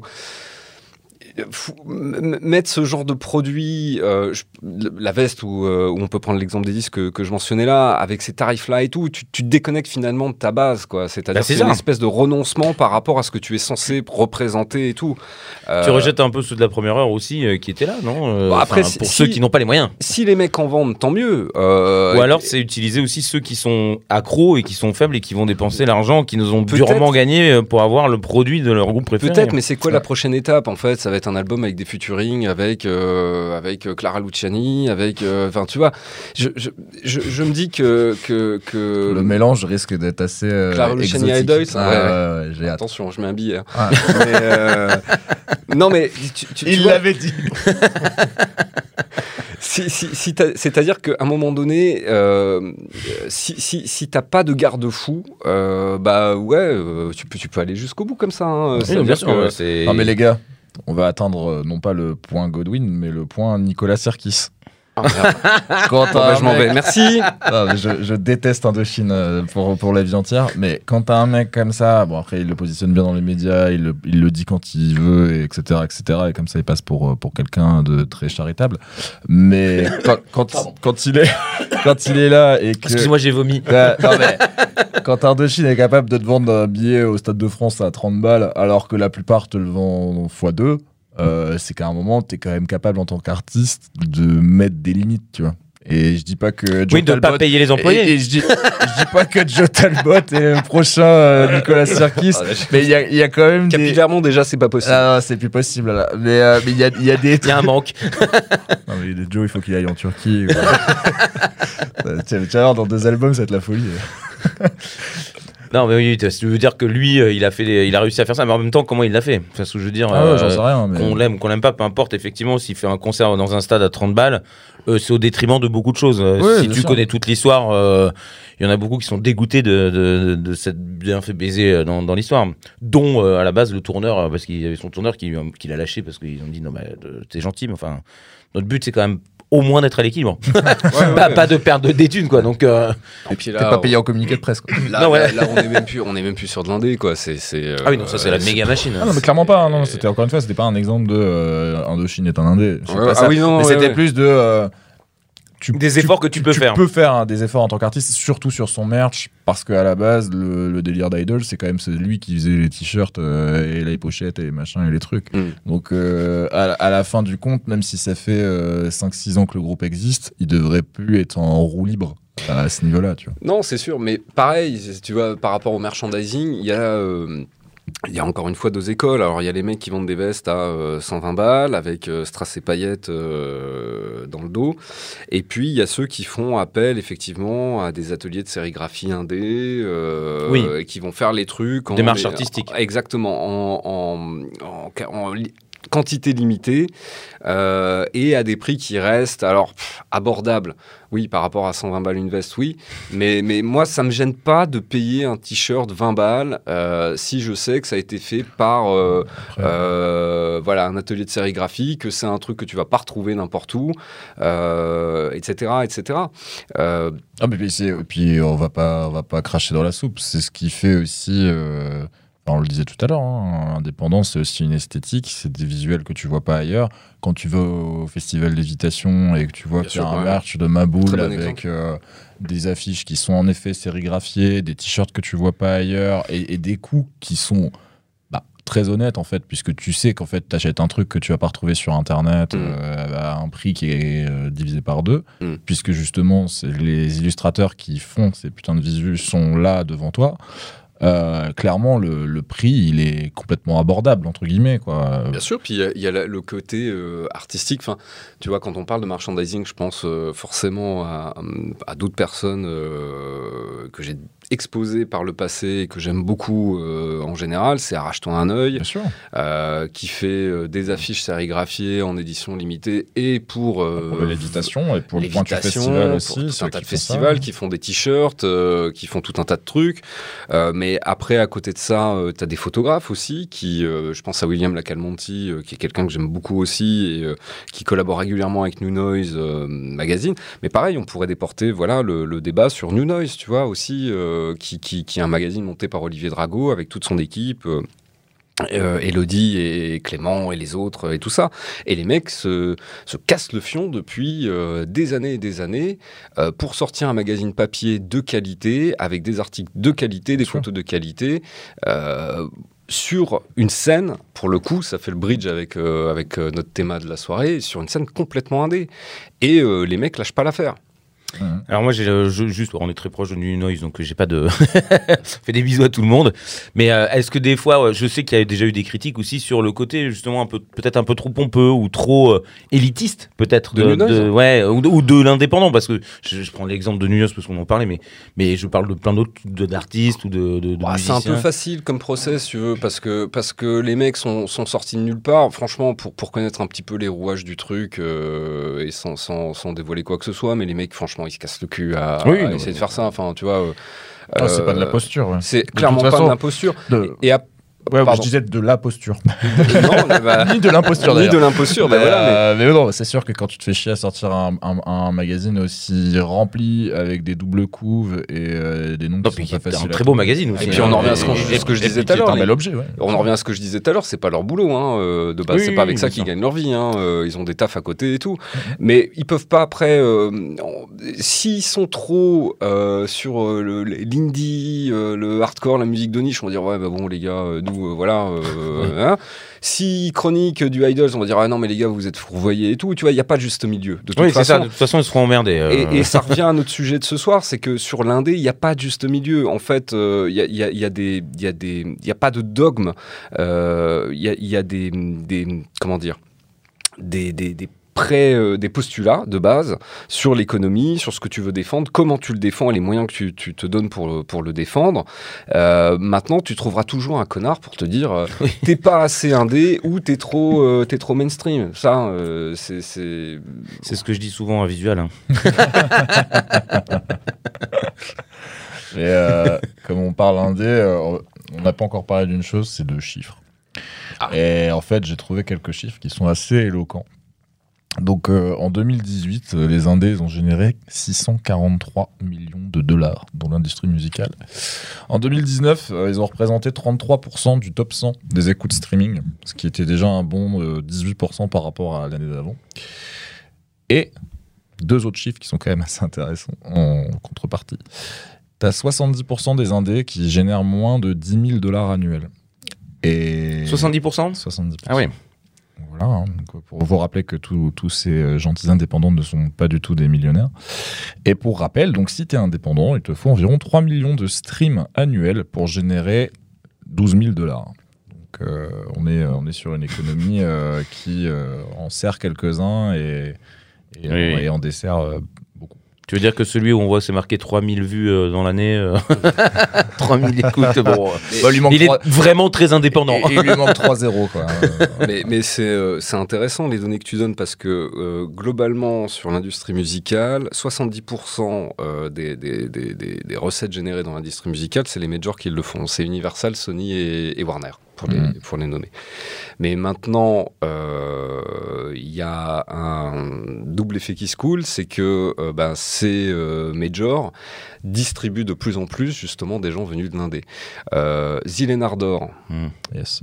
Ah oui. euh, projet euh, foutraque et euh, pas foutre entre toutes tes oreilles. On peut clairement pas dire que c'est un truc mainstream, même si c'est clairement. euh, C'est une belle machine. c'est- plus accessible que, que le black metal de base, euh, voilà. Mais ça reste quand même un truc euh, un petit peu de niche. C'est distribué via Warner Mhm. tu vois. Donc euh, ils arrivent quand même à, à raccrocher des wagons derrière et à distribuer des projets. euh, voilà, tu parlais, on parlait de Wetleg tout à l'heure avec Sony euh, derrière, voilà. Donc y a, on a besoin des indés parce que justement, et on en revient au fond de, de- de- de la problématique, je pense. Les indés sont force de proposition par rapport à l'esthétique musicale qu'ils proposent. Un indé n'aura pas à se prendre la tête à dire je vais vendre, je vais pas vendre, machin et tout. Je le fais parce que j'ai les moyens de le faire, bon an, mal an, et que c'est la musique qui me parle et c'est la musique que j'ai envie de, défendre. Quel que soit euh, ce genre musical, que ce soit du black metal, que ce soit du punk hardcore, que ce soit de la cold wave, que ce soit euh, de la pop même, euh, voilà. Après, on peut pas empêcher effectivement que que, que les majors récupèrent ça derrière. Et les chiffres que tu donnes me semblent intéressants parce que je pense effectivement que les grosses locomotives qu'on a à l'heure actuelle viennent de l'indé. On parlait de Fontaine DC, de Idols, etc. Wet Leg.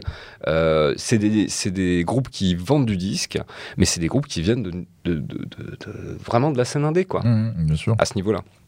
Je veux dire qu'il y aurait peut-être un renversement qui pourrait être possible, ou en tout cas une grosse présence. euh, Moi, ce qui me fait un peu peur, c'est c'est euh, la saturation. C'est-à-dire qu'à un moment donné, euh, bah, c'est vraiment un avis personnel. C'est même pas corrélé à mon, à, mon, à mon job de disquaire ou autre chose, si tu veux. Mais euh, j'ai toujours un peu peur des groupes qui arrivent comme ça après un album ou deux albums et puis qui passent sur des gros circuits de distribution.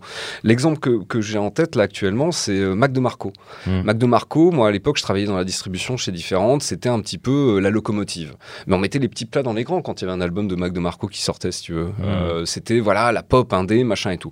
Le mec est passé, c'est euh, Sony derrière. Il a disparu des radars. Parce Ouais. qu'en fait, du haut du panier, il est passé au bas du panier Ouais, euh, oui, oui, chez Sony.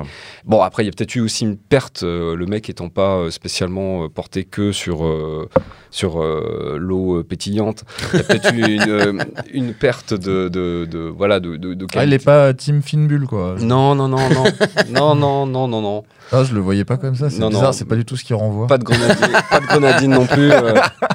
Ah, mais- Non, mais tu vois, c'est, c'est- et puis le mec, on l'a perdu, quoi. Il, est- il a Euh, disparu des radars. Ouais, je pense qu'après, il s'est perdu tout seul aussi. quoi. Et puis, Euh, mais t'as d'autres exemples. Rendez-vous, euh, Mmh, le oui, groupe de post-punk. Alors moi, je suis pas fan du tout. Je suis pas le, le, le- le- le bon bonhomme pour défendre ce groupe-là.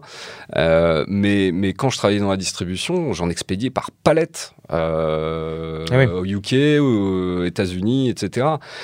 Euh, ils ont fait un album maintenant, les mecs, euh, hors du radar aussi, quoi. Mais parce que voilà, ils se sont laissés galvaniser aussi par euh, une espèce d'hystérie médiatique, par ouais, on est le groupe qui buzz et tout. Bah, le groupe qui buzz, bye bye, quoi. Ouais, ouais, salut. ouais, c'est- le truc, c'est que c'est une vague aussi. euh, toute la promotion et le succès d'un groupe de musique, il faut vraiment surfer dessus parce que euh, tu peux complètement passer à côté, quoi. Ça veut dire qu'un groupe indé ne peut pas se débrouiller tout seul à partir du moment où il a un gros succès parce qu'il faut quand même Si. des gens qui sont là Si, pour si, si, il les, le épauler. Euh, je, je vais te donner un contre-exemple. Un groupe comme Metz. Euh, Metz, c'est limite un accident, euh, ce groupe-là. Euh, ils, ont réussi à ressusciter cette espèce de vague euh, post-grunge, noise euh, et tout. Ça a eu un emballement complètement, complètement dingue en termes de vente, en termes de, de- Les concerts étaient démentiels. Les mecs, c'est des bêtes de scène. Quoi. Bien Il faut, faut, faut les voir sur scène. C'est complètement, euh, complètement ouf. Et ils en sont à quatre albums. D'ailleurs, j'en parlais euh, avec Alex parce que là, ils sont appelés Metz parce que bon, ils avaient tourné à l'époque avec Patrick Perrin à Metz sur un, un ancien projet. Ils ont tellement aimé, on leur rincé la gueule et tout. ils sont repartis de là avec un œil qui disait bonjour à l'autre et euh, ils ont dit ah, prochain album euh, qu'on fait, le nom il s'appellera Metz. hein, ok. Et Alex me dit tout le temps, on, a, on, on pensait sortir un album qui s'appelait Ouais. Metz. Il me dit ça fait quatre albums qu'on doit se fader le nom de ta ville de merde. Quoi. Et moi, je l'avais dit, je fais quand est-ce que vous allez faire Metz in Metz, quoi, tu vois? bah qui, ouais, qui- non. qui organise un, un- un putain de concert de Metz au stade Saint-Symphorien? Ah bah ce serait énorme. Je vais travailler avec euh, mes réseaux euh, Ah, messins, ça pourrait être bon. Mais bon, on va descendre en des deux euh, pour le coup. Mais euh, Justement, du coup, ça euh, peut être bien. Salut, salut les gars. Mais mais voilà, ça c'est un très bon exemple parce que ce groupe-là euh, avait une formule un petit peu euh, un petit peu facile, hein, euh, noise, euh, un peu post-Nirvana, post-grunge euh, et tout. étiquette sub pop aussi. Étiquette pour le sub pop, bien évidemment, avec tout ce que ça engendre comme cliché euh, par rapport à ça. Et euh, bah, ils ont quatre albums et ça continue à tourner. Alors même si maintenant Alex, il a un nouveau projet qui s'appelle Weird euh, Weird- Nightmare. Weird Nightmare, ouais, qui, est, qui est plus pop, euh, tout aussi sympa, mais, mais plus pop. Mais voilà, Ah, mais ils ont quatre albums, mais est-ce que c'est eux qui gèrent tout sans, Ah ben- sans un- un- l'intervention de qui que ce soit ça c'est une question qu'il faudrait leur poser, mais... euh, Mais il reste. euh, En fait, pour moi, parce que je, les ai déjà interviewés euh, trois fois, enfin quasiment à chaque Ouais. album en fait. Et euh, ils ont un système de fonctionnement euh, qui, bah, qui est assez proche au final d'un groupe comme Proto Martyr avec Domino, c'est-à-dire qu'ils ont un label qui vraiment les soutient, qui leur permet d'être complètement intégrés à leur démarche d'artiste. Ils ont boulot à côté depuis le premier album, c'est sûr et Mhm. certain. Et euh, c'est ce qui leur permet aussi d'être dans des démarches de création avec plusieurs projets. Donc Alex, il est dans, dans Weird Nightmare maintenant, mais il faisait aussi des, des choses en BO avec un Bien mec sûr. de Holy Fuck. Il y a le bassiste qui lui était chez Daughter pendant un temps, etc., etc. Donc euh, ils ont vraiment cette, cette faculté de fonctionnement. Et puis ils ont quasiment la main mise aussi sur tout l'aspect euh, artistique du groupe, c'est-à-dire euh, le choix des clips, les visuels. Alex, lui, il s'est tapé un délire d'aller récupérer des photos de son père, Hmm. euh, qui faisait de la photo à côté et qui, du coup, a toutes ces, ces photos qui sont, qui sont hyper léchées, hyper sèches en même temps. Enfin, il y a Hmm. un vrai truc qui se dégage. Mais euh, donc oui, je pense qu'ils ont, euh, ils ont la main sur, euh, sur leur création et sur la manière dont ils gèrent le groupe. Euh, quasiment comme s'ils étaient chez un, chez un petit indé, dans le sens où ils font des concerts de 50 minutes euh, du premier au quatrième album et ils en ont rien à foutre et ils te le disent. Ils ont, ils- ça- leur musique a évolué certes, mais elle s'est oui, pas popisée pour autant. Je pense que pour le coup, c'est un, vrai bon exemple de, de, de rock indé parce que en fait, euh, ils se sont pas du tout travestis avec le temps, même si le premier album il a cartonné à leur échelle, quoi. Bien sûr. Et ils, pro- ils- ils pratiquent encore aujourd'hui des, des tarifs pour les, les, les concerts qui sont hyper, hyper bas. Ils devaient Mm. être à Lille ce, ce soir, mais ils ont. Oui. Ils avaient limité leur tournée européenne à. Non pas l'Europe, mais à l'Angleterre. Mais. euh, non, Rendez-vous le 31 août pour, euh, Ouais. pour les voir. Ouais, c'est ça. Mais, euh, mais donc voilà, non, je pense que pour le coup, ils ont, ils ont pas besoin d'aide et puis ils se font pas pousser la chansonnette par leur label qui leur dit euh, tu peux mettre deux tubes dans le. Dans Non, non, non, c'est un, un- exemple pour moi qui est, qui est révélateur. Bon, on peut, on peut en sortir d'autres, bien évidemment, on peut creuser à fond, mais, mais voilà, ouais, comme tu le dis, c'est un, c'est un, c'est un- exemple qui est révélateur d'un groupe qui réussit à garder une cohérence en termes de- de- de- d'esthétique musicale, d'esthétique tout court, et, euh, et un label aussi qui fait un petit peu confiance euh, derrière euh, en disant bon les gars. Euh, on va pas vous prendre la tête. euh, ce que vous faites, vous savez le faire. Allez-y. Et puis derrière, On euh, a les thunes, mais les- on vous laisse libre. on vous laisse, on vous Enfin, laisse on faire. Oui, on, a oui. un peu, on a un peu de thunes, mais on vous laisse faire. Ouais, Et- mais c'est en fait c'est une scène. euh, ils sont plusieurs comme ça quoi. Il y a Préoccupation, il y a Gila Band aussi, avant Girl Band qui s'appelait. Mais Ouais. tous ces mecs là qui font clairement pas de la musique où tu vas te choper des bars, mais euh, mais c'est sérieux, c'est bien fait. Mm. Il y a une démarche, il y a des sorties qui sont Mais récurrentes. préoccupation, c'est c'est plus cérébral déjà comme, euh, Oui. que- comme, euh, comme type de musique, si tu veux. C'est que. pour, et puis même pour les avoir vus sur scène, tu vois, plusieurs fois, c'est c'est- faut. C'est lourd. hein. C'est pas que c'est lourd, mais, mais c'est pas un truc où. euh, tu vois, on parlait de Metz à l'instant. Metz, euh, voilà, euh, t'as une batterie, une basse, une guitare, boum, tu, tu Ouais. ramasses tes dents à la fin du concert, et puis, euh, et puis voilà. Préoccupation, c'est voilà, c'est pas refrain, couplet, euh, c'est plus alambiqué comme, euh, comme, euh, comme, comme façon, comme musique et la façon de l'amener aussi, quoi. Ouais, mais là, je voulais en venir, c'est pas tant par rapport au style musical, mais plus par rapport à la démarche en tant qu'artiste, en fait. C'est Ouais. des, des gens qui ont tous plusieurs albums en banque et qui n'ont pas changé de taille de salle. En tout cas, plus ou moins, c'est les, mêmes, euh, c'est les mêmes lieux, c'est les mêmes prix, Hmm. euh, c'est la même esthétique. La musique évolue, heureusement, parce que sinon, on se ferait chier. Mais, mais globalement, tu, tu sais que les mecs n'ont pas changé de manière de faire Non. juste pour se faire plus d'argent. Mais je repense à ce que tu disais il y a, il y a- il y a- il y a quelques minutes par rapport au, au cinéma. Il y a, un- il y a un, il y a un documentaire euh, qui, qui peut être raccord avec ce qu'on évoque ce soir et qui a documentaire qui a pas trop mal vieilli, qui date de 2004-2005, je pense, c'est Dig de Andy Taimonier, qui, qui met en, perspective, pour ceux qui l'auraient pas encore vu, euh, l'évolution de la carrière entre d'un côté Brian Johnston Massacre et de l'autre côté les Dandy Warhols. Et ça aussi, c'est un, un truc qui est assez intéressant parce que on voit d'un côté l'explosion des Dandy Warhols, même si ça reste euh, dans la sphère entre guillemets indé, mais avec, euh, avec tout le succès qu'ils ont rencontré derrière. Et on voit les Brian Johnson Massacre avec la descente aux enfers, mais aussi une vraie volonté de garder la main mise sur, euh, sur, sur une esthétique musicale et tout. Le documentaire est génial. Si, si les gens qui nous écoutent l'ont pas vu, euh, Ouais, il, faut, il faut le regarder. Ça a pas trop mal vieilli hein, de mémoire. Non, je en plus, je l'ai revu euh, il y a un peu moins de deux ans et c'est toujours aussi intéressant. C'est très très drôle. Il y a des images auxquelles tu as accès, je pense, qui, Ouais. qui sont vraiment très très rares dans la vie d'un groupe. Alors de deux groupes, c'est encore mieux. Et Mm. puis c'est très tranché, quoi. Avec, euh, avec Anton Newcomb qui est, qui est pas le dernier des punchlines. Ah c'est beaucoup, beaucoup, beaucoup d'images backstage et, et les deux groupes en question sont vraiment pas montrés sur leur euh, meilleur jour. Et C'est ce qui les rend encore plus, encore plus drôles.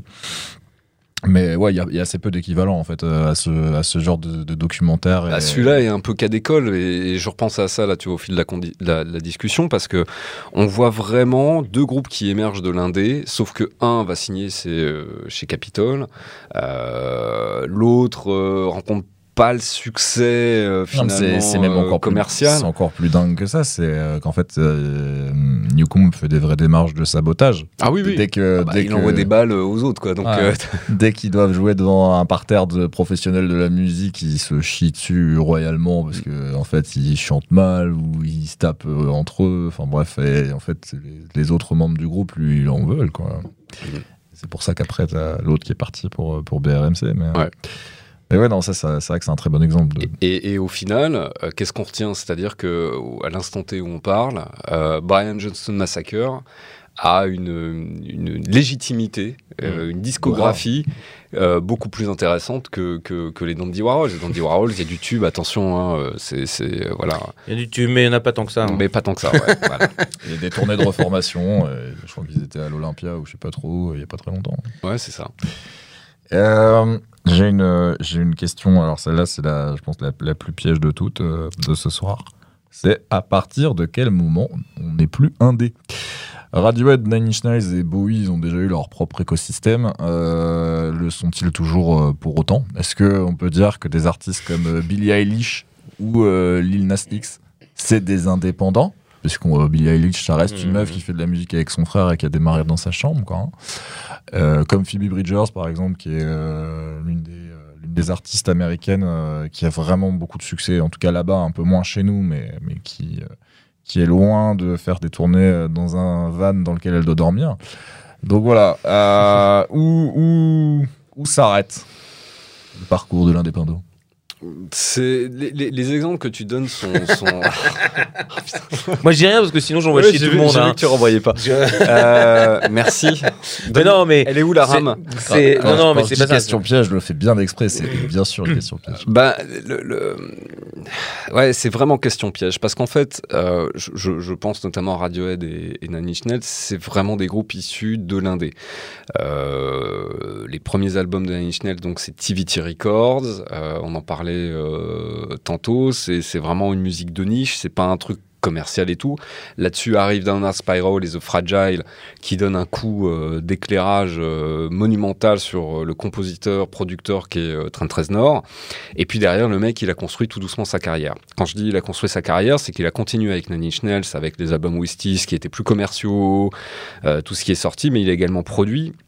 Il faut se rappeler euh, Ni Guitar Dust, euh, le- le- l'album euh, Sur Williams. Ouais, de Saul Williams, merci. Euh, voilà, d'autres trucs qu'il a produits à droite à gauche. Il a produit des, des musiques de, de jeux vidéo. Euh, derrière, le bonhomme euh, s'est foutu à la musique de film. Euh, il s'est... euh, Tout le temps, il a identifié. Euh, il a identifié plein de mecs aussi, quoi. Il a beaucoup taffé avec euh, on the Radio. On the Radio, bien Il évidemment. a chopé aussi euh, LP de Ron the Jules après, euh, dont il a l'air Ouais, mais ça, le eh, album. LP, bon, alors euh, pour le coup, je suis, un, je suis un peu un fan hardcore de LP parce que je pense que LP a pas attendu Trent Reznor pour faire Non, son truc. Euh, je, je- Run the Jules, bon, c'est oui, c'est bien, c'est sympa, mais moi j'aime beaucoup les, les albums solo de, de, de LP et notamment ce qu'il a fait avant, Company Flow, euh, Jimmy from the Hospital, qui est pour le coup, alors là, on parle de hip-hop indé, c'est complètement barré. Euh, c'est un concept d'un petit gamin euh, dans un hôpital psychiatrique. Euh, si vous avez l'occasion d'écouter ça, c'est spécial. hein. Mais c'est ce qui a monté. euh, c'est pour moi, c'est ce qui a monté la carrière de LP et les, et les albums qu'il a fait en solo derrière, euh, à savoir I'll Sleep When You're Dead et euh, for Cure. Pour moi, c'est du summum du hip-hop. Euh, en plus, le mec a eu l'intelligence de collaborer non pas avec des artistes hip-hop uniquement, mais beaucoup avec des artistes de rock, dont les mecs de At the Drive-In, donc euh, Trent Reznor, euh, sur etc., etc. Donc c'est un peu à part. Mais pour revenir à Reznor, Reznor, euh, il, s'est créé finalement un petit peu son alter ego euh, rêvé, un peu comme comme Patton aussi. Hein. Patton, faut pas oublier que il a fait euh, les, les, les, les sons pour euh, le film avec Will Smith, là, euh, I Am a Legend. C'est lui qui fait les, bruits de zombies, machin et tout. Bref, bon. les mecs se sont mon- montés un petit peu leur propre histoire. Il y en a un un peu plus, de fa- d'une façon un peu plus, je dirais, commune. Aussi. Même si Patton, il a fait, il a fait ce que tu ce que Ouais. as dit. Euh, Trent Reznor, il a fait un choix aussi euh, familial, euh, de, de carrière, en disant. Enfin, on en avait déjà parlé dans le débat euh, sur Nine Nails. où le mec a juste dit à un moment Non, mais j'ai quand même une famille aussi, puis je sais qu'il faut quand même que je puisse faire en sorte que, que mes gosses puissent Bien sûr. vivent correctement, Mais- et- mais- mais, sans que je eh, me mette des il- seringues il dans les a- bras. eh, T'as déjà vécu à Los Angeles? T'as vu comment ça coûte cher? Non, mais il a monté un, un- un son, il a monté une esthétique musicale, et après, en gros, il a fait, il a fait des, des gimmicks là-dessus. How to Destroy Euh, le truc qu'il a monté avec, euh, avec justement son. Avec sa femme, Mary avec sa chérie. Euh, bah, c'est. Ben, ce qui est très drôle, c'est que C'est pas un dé. Après, après, il est très fort dans le recyclage parce que, en fait, il, il bâtit sa carrière depuis 12 ans sur les chutes du projet instru qu'il avait fait Ghost, Ouais. où en fait, t'avais déjà toute la base de la musique de Social Network. Alors, qui a été repris par. Little Nas X, dont tu parlais. euh, à Exactement. ouais. Et, et à côté de ça, How to Destroy Angels, on dirait euh, en fait euh, ni plus ni moins que le brouillon ou même la V1 Mm. de l'album qu'il a sorti avec Alcy euh, l'année dernière. Parce que en fait, euh, c'est pas pour dire euh, tu mets une voix féminine sur du Nine Inch Nails, ça sonne toujours la même. Mais il y a vraiment des boucles de musique qui ressemblent énormément et c'est les mêmes intonations. Hyper identifiable. Voilà. Il a, il, a, euh, il a monté, je te dis, cette espèce de gimmick musical avec ses productions bien particulières et tout. Et moi, j'adore, attention, hein, je, je, je, je veux pas qu'il y ait d'ambiguïté là-dessus. Je, respecte énormément euh, Reznor. Euh, mais, mais voilà. Et quand tu me dis. Ça tombe bien puisqu'il fait la dernière partie du débat avec nous. donc, Ah, euh, bah, Ah, puis il fait de la muscu. Donc on va pas l'emmerder non plus. Ah, hein. protéine shake. Euh, non, mais quand tu me dis à quel moment on arrête d'être indé, c'est- là, c'est un vrai cas d'école parce que le mec vient de nulle part. Il a monté complètement sa carrière pendant, euh, pendant 30 ans en imposant un style musical qui était pas évident parce que quand Downward Spiral est sorti à l'époque, je peux te dire qu'on était plusieurs à se dire mais qu'est-ce que c'est que ce truc quoi Euh, L'intro de Mr. Self-Destruct qui est l'intro de Downward Spiral, on se disait merde, le, le CD il déconne. Ah ouais, non, on a un truc, euh, c'est quoi? Il y, a, il y a des ambiances, il y a toute une, tout un truc qui était vraiment particulier et qui ne parlait pas au grand public. faut voir que c'était quelque chose qui n'était pas euh, destiné au grand public. Oui, bien sûr. C'est enregistré musical. dans la baraque où a été euh, assassiné euh, Sharon Ted, donc ça rajoute un petit peu en plus euh, mystique. ouais, au côté un petit peu foutraque du projet. Mais euh, 20 ans plus tard, le mec, il a euh, deux Oscars, je crois. Euh, il a produit je sais pas combien de groupes Il y a et tout. aussi des Ouais. équivalents des Oscars du théâtre euh, Exactement. et euh, des Emmy Awards en fait. Il y, y a une appellation pour ça, c'est genre c'est GOAT en fait. C'est l'un des rares dans l'histoire de la musique à avoir eu un trophée de chaque quoi. Bah voilà. Mais euh, il a gardé aussi le- l'esthétique du côté indépendant. Tout ce qu'il fait, même visuellement, t'as as une patte, t'as du glitch. Bien sûr. t'as- t'as plein Mais dès lors, quand euh, maintenant tu vas avoir un album de Nine Inch Nails ou un truc qui est rattaché à Trent Reznor, pour revenir à ce que tu disais, il a coupé complètement les ponts avec euh, les circuits de distribution traditionnels. Si tu veux, il faut passer par sa plateforme à lui, etc. Avec les prix. euh, Sonnant et trébuchant. Voilà. Moi, je ne parle pas. hein. mais Je suis quand même très surpris qu'il ait.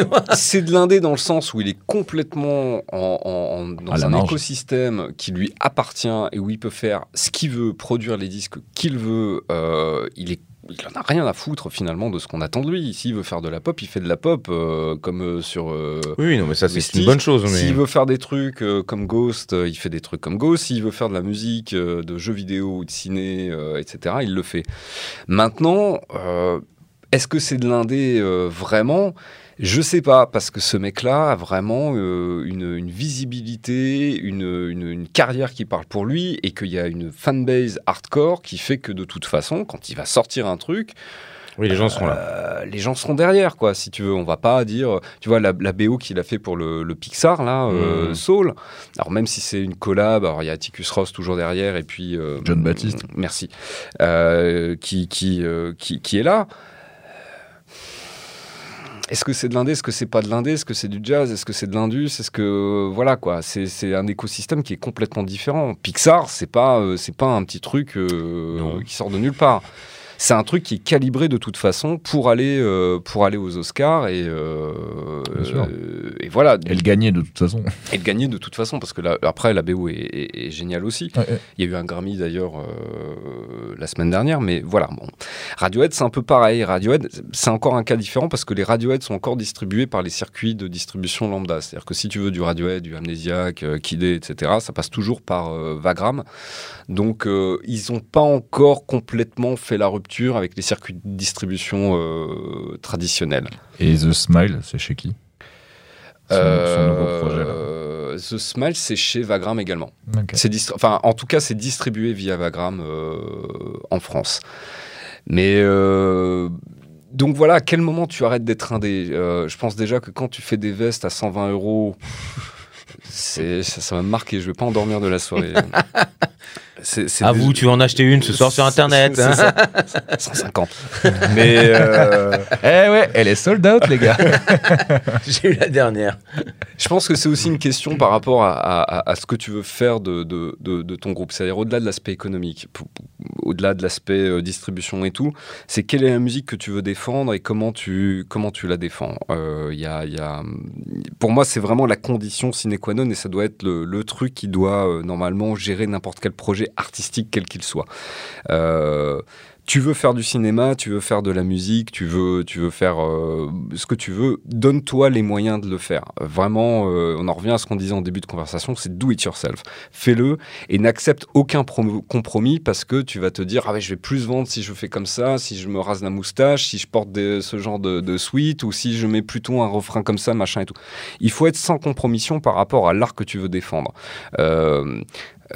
C'est- Jean-Louis Coste, c'est euh, les Clash, euh, c'est Richard Kern dans le cinéma. euh, c'est voilà, voilà, embrasse ton, projet et, et donne-toi tous les moyens de le mettre au vu du public dans les meilleures conditions possibles.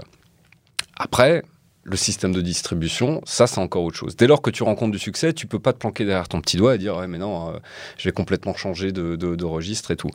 C'est là où il y a, un point de réflexion et c'est là où on n'aura pas la réponse à notre débat. C'est quand est-ce que tu arrêtes d'être indé? Finalement, euh, c'est hyper, euh, hyper aléatoire. Bien sûr.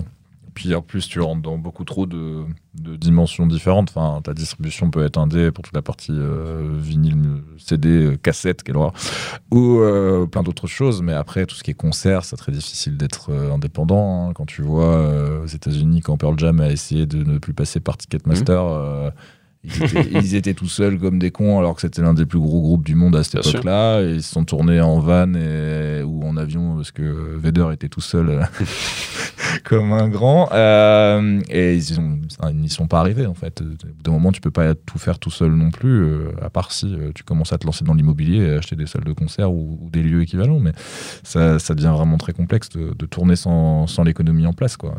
Le Il y a une économie parallèle de toute façon qui a toujours existé dans le mouvement punk, dans le mouvement électro, dans le mouvement hip-hop. Tu vois, il y a toujours eu des mecs qui, euh, qui, euh, qui ont fait des squats, qui ont, qui, qui, Ouais, qui après, ont tu fait peux des trouver trucs. des résidences dans des petits lieux. euh, je Des pense à Lille, résidences. t'as la Malterie qui fait ça très bien. Exactement, euh, t'en t'en as un petit peu partout.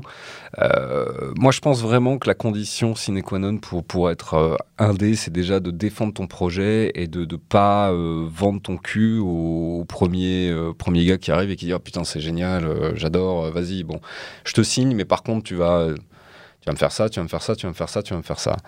Euh, Il y a des lieux de résidence, il y a des lieux de diffusion euh, alternatifs, et il y aura toujours, quoi qu'il arrive, c'est comme, euh, je, je- vais brasser un vieux cliché, mais c'est comme le théâtre, tu vois, tu pourras toujours foutre deux mecs sur une scène qui font du théâtre. Il y aura toujours des endroits où les mecs pourront poser une batterie, une guitare, et puis, et puis dire, vas-y, on y va, on balance la sauce, et puis... et puis voilà, Lightning Bolt, euh, un exemple parfait aussi euh, de voilà, ce genre de musique hyper indé et les mecs, ils ont X albums derrière eux. Ils continuent à faire des trucs, ils, ils en ont rien à foutre. À chaque fois qu'ils jouent dans une euh, salle de concert, ils jouent pas sur scène, ils jouent au milieu du public. euh, Voilà, ils, ils tabassent comme des dingues. Ils- dans le même genre, il y a Gueule, euh, qui, qui est un mec qui a un one-man band et qui, pareil, euh, fait un petit peu son truc, euh, vas-y comme je te pousse. T'as as toujours des exemples comme ça de, de groupes qui vont essayer de, de, de renouveler un genre, de- d'imposer euh, une, une force euh, en termes de- de- d'esthétique musicale. Et, et voilà, et après, tu auras toujours derrière euh, les suiveurs. Et des vendeurs de vestes. Et les vendeurs de vestes.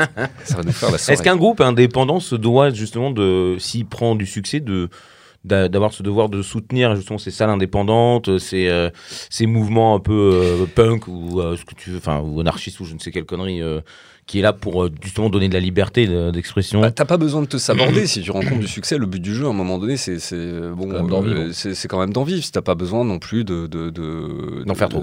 Ouais, c'est c'est euh, c'est pas une profession de foi quoi. Euh, si tu rencontres du succès, que tu peux en vivre, tant mieux. C'est très très bien. Par contre, effectivement, euh, continuer à rester connecté avec euh, ton, ton ton environnement premier Ouais, ne pas oublier de là où, d'où on de vient. là quoi. où tu viens et, et- et voilà l'exemple très euh, très symptomatique je pense que c'est la scène euh, qui gravite autour de Ty Seagull. Euh, Ty Seagull, euh, bon pareil, le mec est sorti un petit peu de nulle part, il a produit ses propres scuds, il a créé une esthétique garage, donc qui est euh, raccord avec ce qu'on disait tout à l'heure sur euh, The Oasis. Mais je te dis, quand je discutais avec le, le, le, le- le chanteur de The Intelligence, Lars Finberg, il me disait, mais c'est une scène ultra consanguine.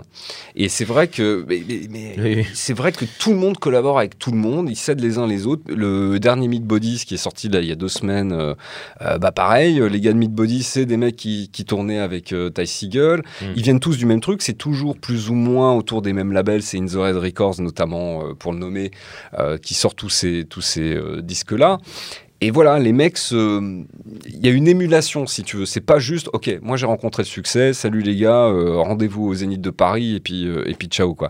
Ils continuent à travailler ensemble, à collaborer, à monter des side projects. euh, J'ai l'impression qu'il produit de plus en plus.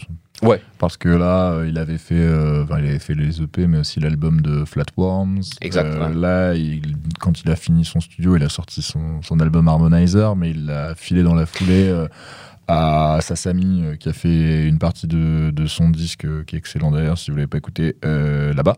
Donc, Ouais. euh, voilà, il est, il est vraiment un peu partout aussi euh, dans une démarche de, famille, de- quoi. de production et de, collaboration à tous les étages, quoi, que ce soit pour de la logistique euh, de, studio ou vraiment euh, mettre les mains dans le cambouis. Quoi.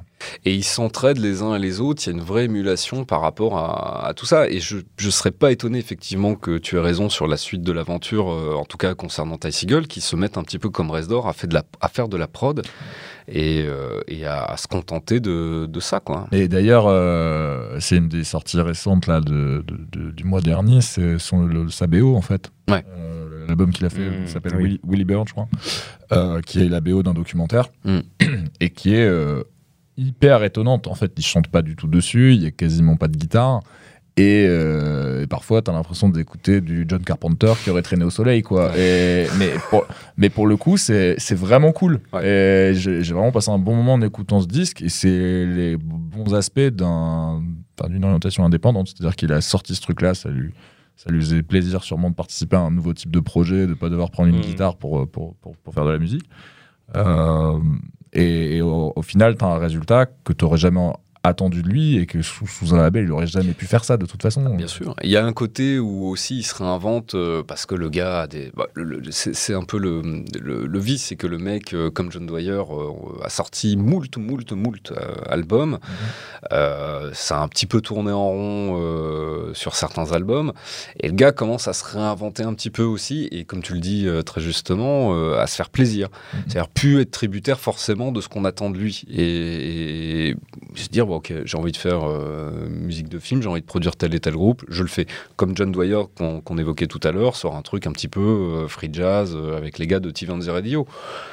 il y aura de toute façon du monde derrière pour, pour, écouter, soutenir, ouais. pour, créer- pour faire des chroniques, pour voilà, c'est pas c'est pas c'est pas des mecs qui sortent de nulle part.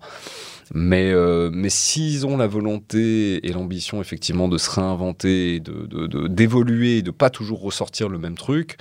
euh, Bon, on peut, on peut que saluer euh, cette, cette démarche-là. ouais. Oh, et puis après, euh, Dwyer, c'est lui aussi qui a tendu la main au, au King Gizzard euh, Ouais. de me souvenir, si mes souvenirs sont bons, pour Mm. qu'il soit distribué justement aux États-Unis, parce que c'est lui qui, qui les distribué là-bas, je crois, sous Castleface.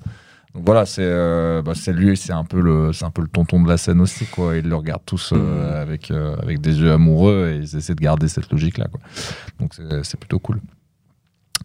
Euh, Est-ce que vous avez encore des choses à aborder sur le domaine de l'indépendant On pourrait encore faire, je pense, 10 heures d'émission. Mais, euh, c'est ça.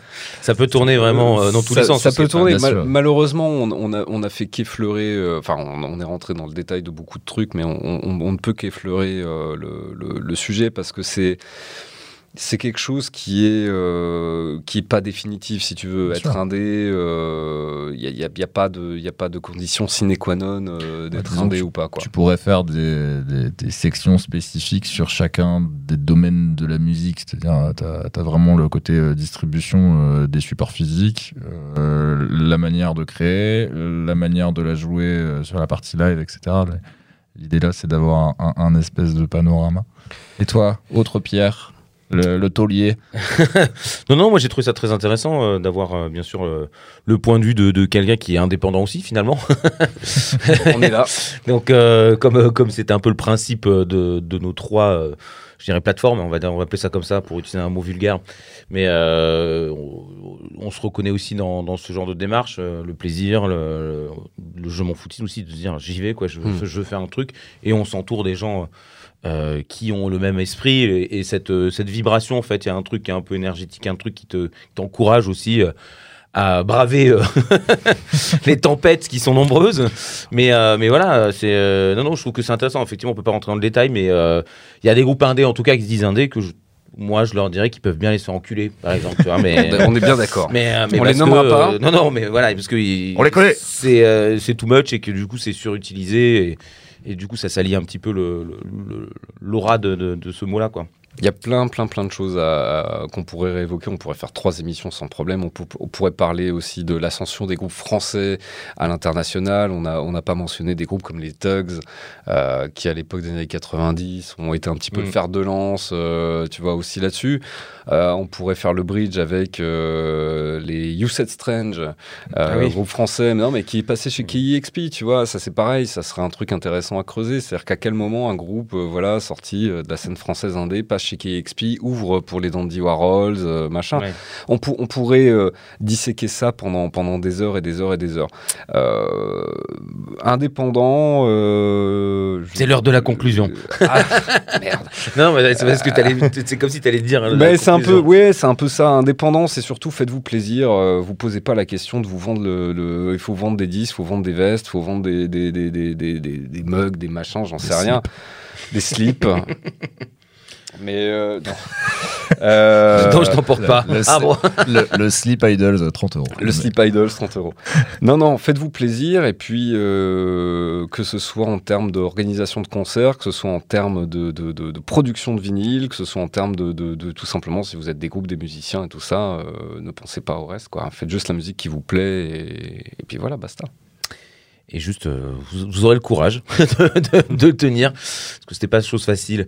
D'ailleurs, le Supersonic, pour en revenir quand même euh, à toi, bien et puis Bah, en parler un petit peu quand même, juste avant de, de se quitter. euh, Il y a une actualité, il y a quelque chose toujours, vous avez un message Ouais. à passer. Bah, Il y a euh, beaucoup de trucs ouais, ouais, qui arrivent, euh, surtout sur ce mois d'avril. Euh, donc là, on a, on a eu la chance de recevoir euh, Penelope Ilus en showcase euh, cette semaine. Euh, C'était vraiment très très sympa et on est content de pouvoir réorganiser des showcases au magasin. Le- on a, on a vraiment pas eu de bol euh, parce que, bah, on- comme je le disais, on a ouvert en février 2020, euh, mars 2020 on referme. Après j'ai rouvert ponctuellement en fonction des Mhm. possibilités et tout. Euh, derrière ils nous ont foutu le couvre-feu à 18h, donc autant dire que Ouais. c'était cuit. Là on a vraiment rouvert en septembre dernier. Et euh, malheureusement, bah, les concerts euh, debout étant interdits euh, du- petit moment, ouais. ouais, jusqu'à mi-février, donc de début janvier jusqu'à mi-février, je pouvais pas organiser de showcase au magasin. Je vais pas foutre euh, un showcase en place assise. Enfin, à un moment donné. Oui, non, puis en termes d'organisation, c'est relou. Donc là, on a vraiment repris. Donc on a reçu Penelope Ilos euh, cette semaine. La semaine prochaine, on reçoit The Courettes Mhm. En showcase. Et euh, le gros morceau, euh, c'est pas encore officiel, mais je vous le lâche euh, en exclusivité. On va faire la release party du prochain Mankins le 23 avril. Le 23 avril, ce sera également le jour du Discardet. Donc pas mal de galettes à venir récupérer. Ouais. Voilà, on va essayer de mettre les petits plats dans les grands. pas seulement les références du Discardet, mais seulement également des trucs de chez Fuzz Club, de plein de petits labels indés, etc. Et, et ça correspond également le 23 avril à l'anniversaire du club, euh, Supersonic Club. Donc il y aura euh, Pearl. Ça va être la guerre. Je, je ne sais absolument pas comment je vais finir ce week-end. Je, je- voilà, mais euh, sûrement sur un brancard. Mais, euh, mais voilà, donc il y a, il y a toute cette actualité-là. Et le dernier euh, enfin showcase en l'occurrence au magasin qu'on va faire, certainement c'est Parc euh, le 29 avril de mémoire. Donc c'est le nouveau projet de François The Atlas Mountain et euh, Lysistrata. Euh, donc voilà, il y, a- il y a plein plein de choses qui se mettent en place. On espère qu'on va pas avoir de mauvaises surprises avec encore une fois le Covid. euh, Oui. euh, normalement, on est tranquille a priori jusqu'à euh, octobre-novembre, on va dire, vu que c'est un petit peu saisonnier. Mais voilà, non, ça reprend gentiment et donc le club a rouvert depuis. Mi-février, Euh, donc ça fait un mois et demi maintenant et euh, ouais, ouais, on est très très content de pouvoir retrouver le public, de pouvoir, enfin je crois que vous en parliez dans le dernier grand débat, euh, la soirée de réouverture, enfin c'était assez, c'était Monumental. épique, voilà. Il y a eu des blessés. hein. Il y a eu des blessés. le poignet va mieux. Ouais, ouais, ouais, je me suis rendu compte que mon pouce de la main droite était un peu récalcitrant euh, suite à cette soirée. Donc ça se remet en place, voilà. Et on, on a, on a plein plein de, de- de choses aussi dont, dont, voilà, c'est pas encore fait, mais qui vont se mettre en place, des nouveaux projets, euh, notamment des, des interviews qu'on va faire euh, en ligne, euh, des showcases, des conférences, euh, voilà. C'est, on est très très content de sortir un petit peu de cette période Covid et, euh, et anxiogène, même s'il y a une actualité euh, complètement dramatique euh, un petit peu partout en, en Europe et dans le monde. Mais, euh, mais voilà, on est là aussi pour pouvoir euh, Mhm. euh, Se proposer. faire plaisir, Ouais. euh, être un exutoire. Aérer un petit peu l'esprit des gens aussi. Mais c'est ce qu'il faut, ouais, ça, clairement. On dansera sous les bombes. En tout cas, ne- il y, a- y le il y a le Supersonic euh, sur place à Bastille, et puis il y a euh, sur Internet aussi euh, tout ce que vous faites, comme tu l'as dit. quoi. Ouais. Il y a du contenu, euh, il y a des choses à voir. Il y a hein. les sites, euh, il y a le site de, pour ceux qui sont pas sur Paris, qui peuvent pas nous rendre visite, il y a un site de VPC euh, qui est disponible. Et puis on va effectivement agrémenter. euh, alors sur le site, vous pouvez déjà retrouver tout un tas d'articles Mm. sur euh, voilà qu'est-ce qu'être indé, euh, le top des labels indés, euh, etc. Ça s'appelle le Mag, Ouais. euh, qui, qui, qui est assez bien fourni, assez bien détaillé. Euh, et voilà. Et donc il y a ce projet d'interview qui va se mettre en place d'ici la fin du mois. Et euh, voilà, je peux pas encore trop vous dire parce que c'est on n'a pas signé tous les noms, mais il va y avoir des trucs très très sympas à voir euh, en interview. Groupe français et pas que. Ouais, Très bah, bien. Après, vous avez des, euh, vous avez des bons euh, clients ou des bons fans euh, parmi les artistes, euh, bah, notamment des artistes qu'on a cités. Mais là, Mm. ce soir, vous avez la l'after party de Fontaine DC, ouais, juste après l'Olympia. Ils fêtent la fin de leur tournée européenne. Ouais. euh, et puis, euh, ouais, je sais que bah, notamment des gens qui vendent des vestes à 120 euros, euh, ils aiment bien votre lieu. Et bon, après, Ils sont là tout. régulièrement. Ouais. Mais Mais- pas que, pas que. Pas que, non, mais tout le monde.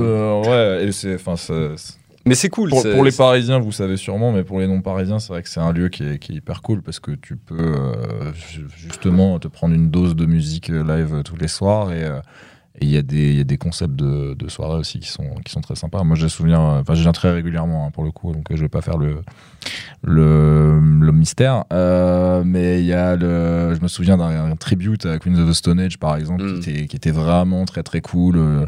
Euh, ou euh, par exemple aussi, euh, vous le faites régulièrement, mais C'est tous les, les dimanches et tous Ouais. les, enfin les lundis enfin, régulièrement, mais il ouais, y a des tributes. Alors soit sur des albums bien spécifiques, comme là on l'avait fait avec Dark Side of the Moon de, de Pink Floyd. C'est celui que j'allais citer en fait. Voilà. Je l'avais fait l'été il y a deux ans, je crois. Ouais. Euh, et j'avais trouvé ça canon. Et, et en plus, c'était hyper généreux parce que c'était euh, l'album, puis après un, un set medley où ils ont joué je sais plus combien d'heures, parce qu'au bout d'un moment c'était genre un mardi, je me suis dit bon je vais quand même rentrer chez moi, mais il y avait trois, trois heures de show d'un même groupe quoi, et, ça jouait vraiment et chantait vraiment très bien, donc euh, il y, a, y, a, vraiment euh, de, de, tout.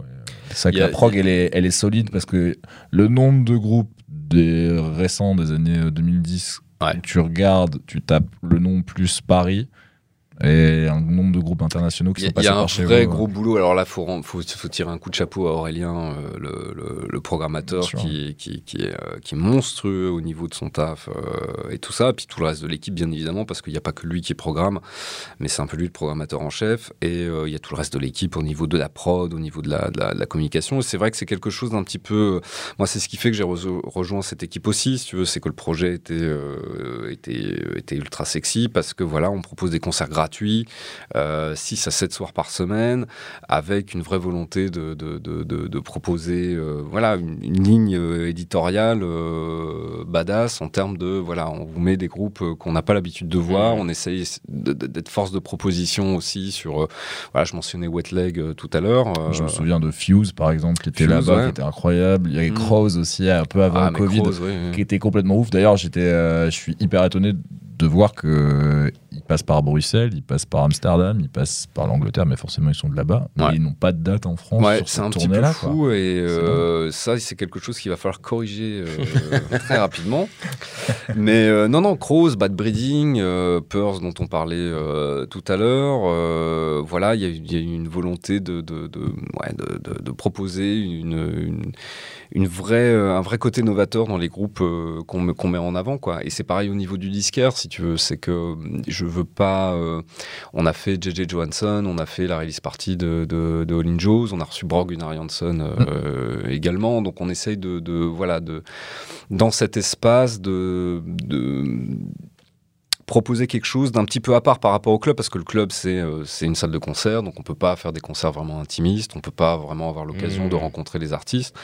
Euh, voilà, au niveau du disquaire, on essaye d'avoir aussi euh, une programmation un petit peu pointue, tout en restant dans l'indé, et en même temps de, de, voilà d'offrir la possibilité au public de rencontrer les artistes, de boire un coup avec eux, parce que systématiquement, les artistes sont là pour une dédicace. On, mmh. tu vois, on essaie de, mettre un côté un petit peu, un petit peu sympa, festif euh, autour de ces événements-là. quoi.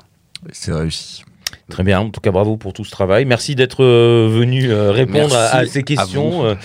merci bien sûr à toi Marc, hein, à visuel-musique.org. Je le dis parce que sinon ton patron va, me couper la tête. merci à vous Pierre et Pierre. Et on a encore plein de sujets pour, pour le reste de la saison, notamment un sur le rock français qui, euh, qui du coup euh, parcourira, parcourra pardon, ce que tu disais tout à l'heure euh, sur leur, leur vision et leur visibilité internationale. Cette fin de débat me rappelle que mon week-end était chargé. et il y aura aussi un débat qu'on prépare sur Tool. Et ah. oh non encore oh non mais moi j'en ai plein le cul ménard sûrement le prochain mais je n'y participerai pas parce que si vous voulez que je revienne pour Tool il n'y a pas de problème hein. Écoute, on va en reparler juste après. Merci beaucoup d'avoir écouté. N'hésitez pas à partager, bien sûr, comme d'habitude. Vous euh, mettez un petit cœur et tout ça, tout le tralala. Vous connaissez euh, euh, la chanson, vous êtes fan, passionné de rock, et eh bien vous êtes bienvenue sur Restless au, chez, visuel-musique.org. Et puis, bien sûr, chez notre ami Pierre. Des bisous, ciao Restless. À quoi tu penses? It's just music. This will twist your head. Oh, bah dis donc, c'est que ça? Restless! Restless! Restless!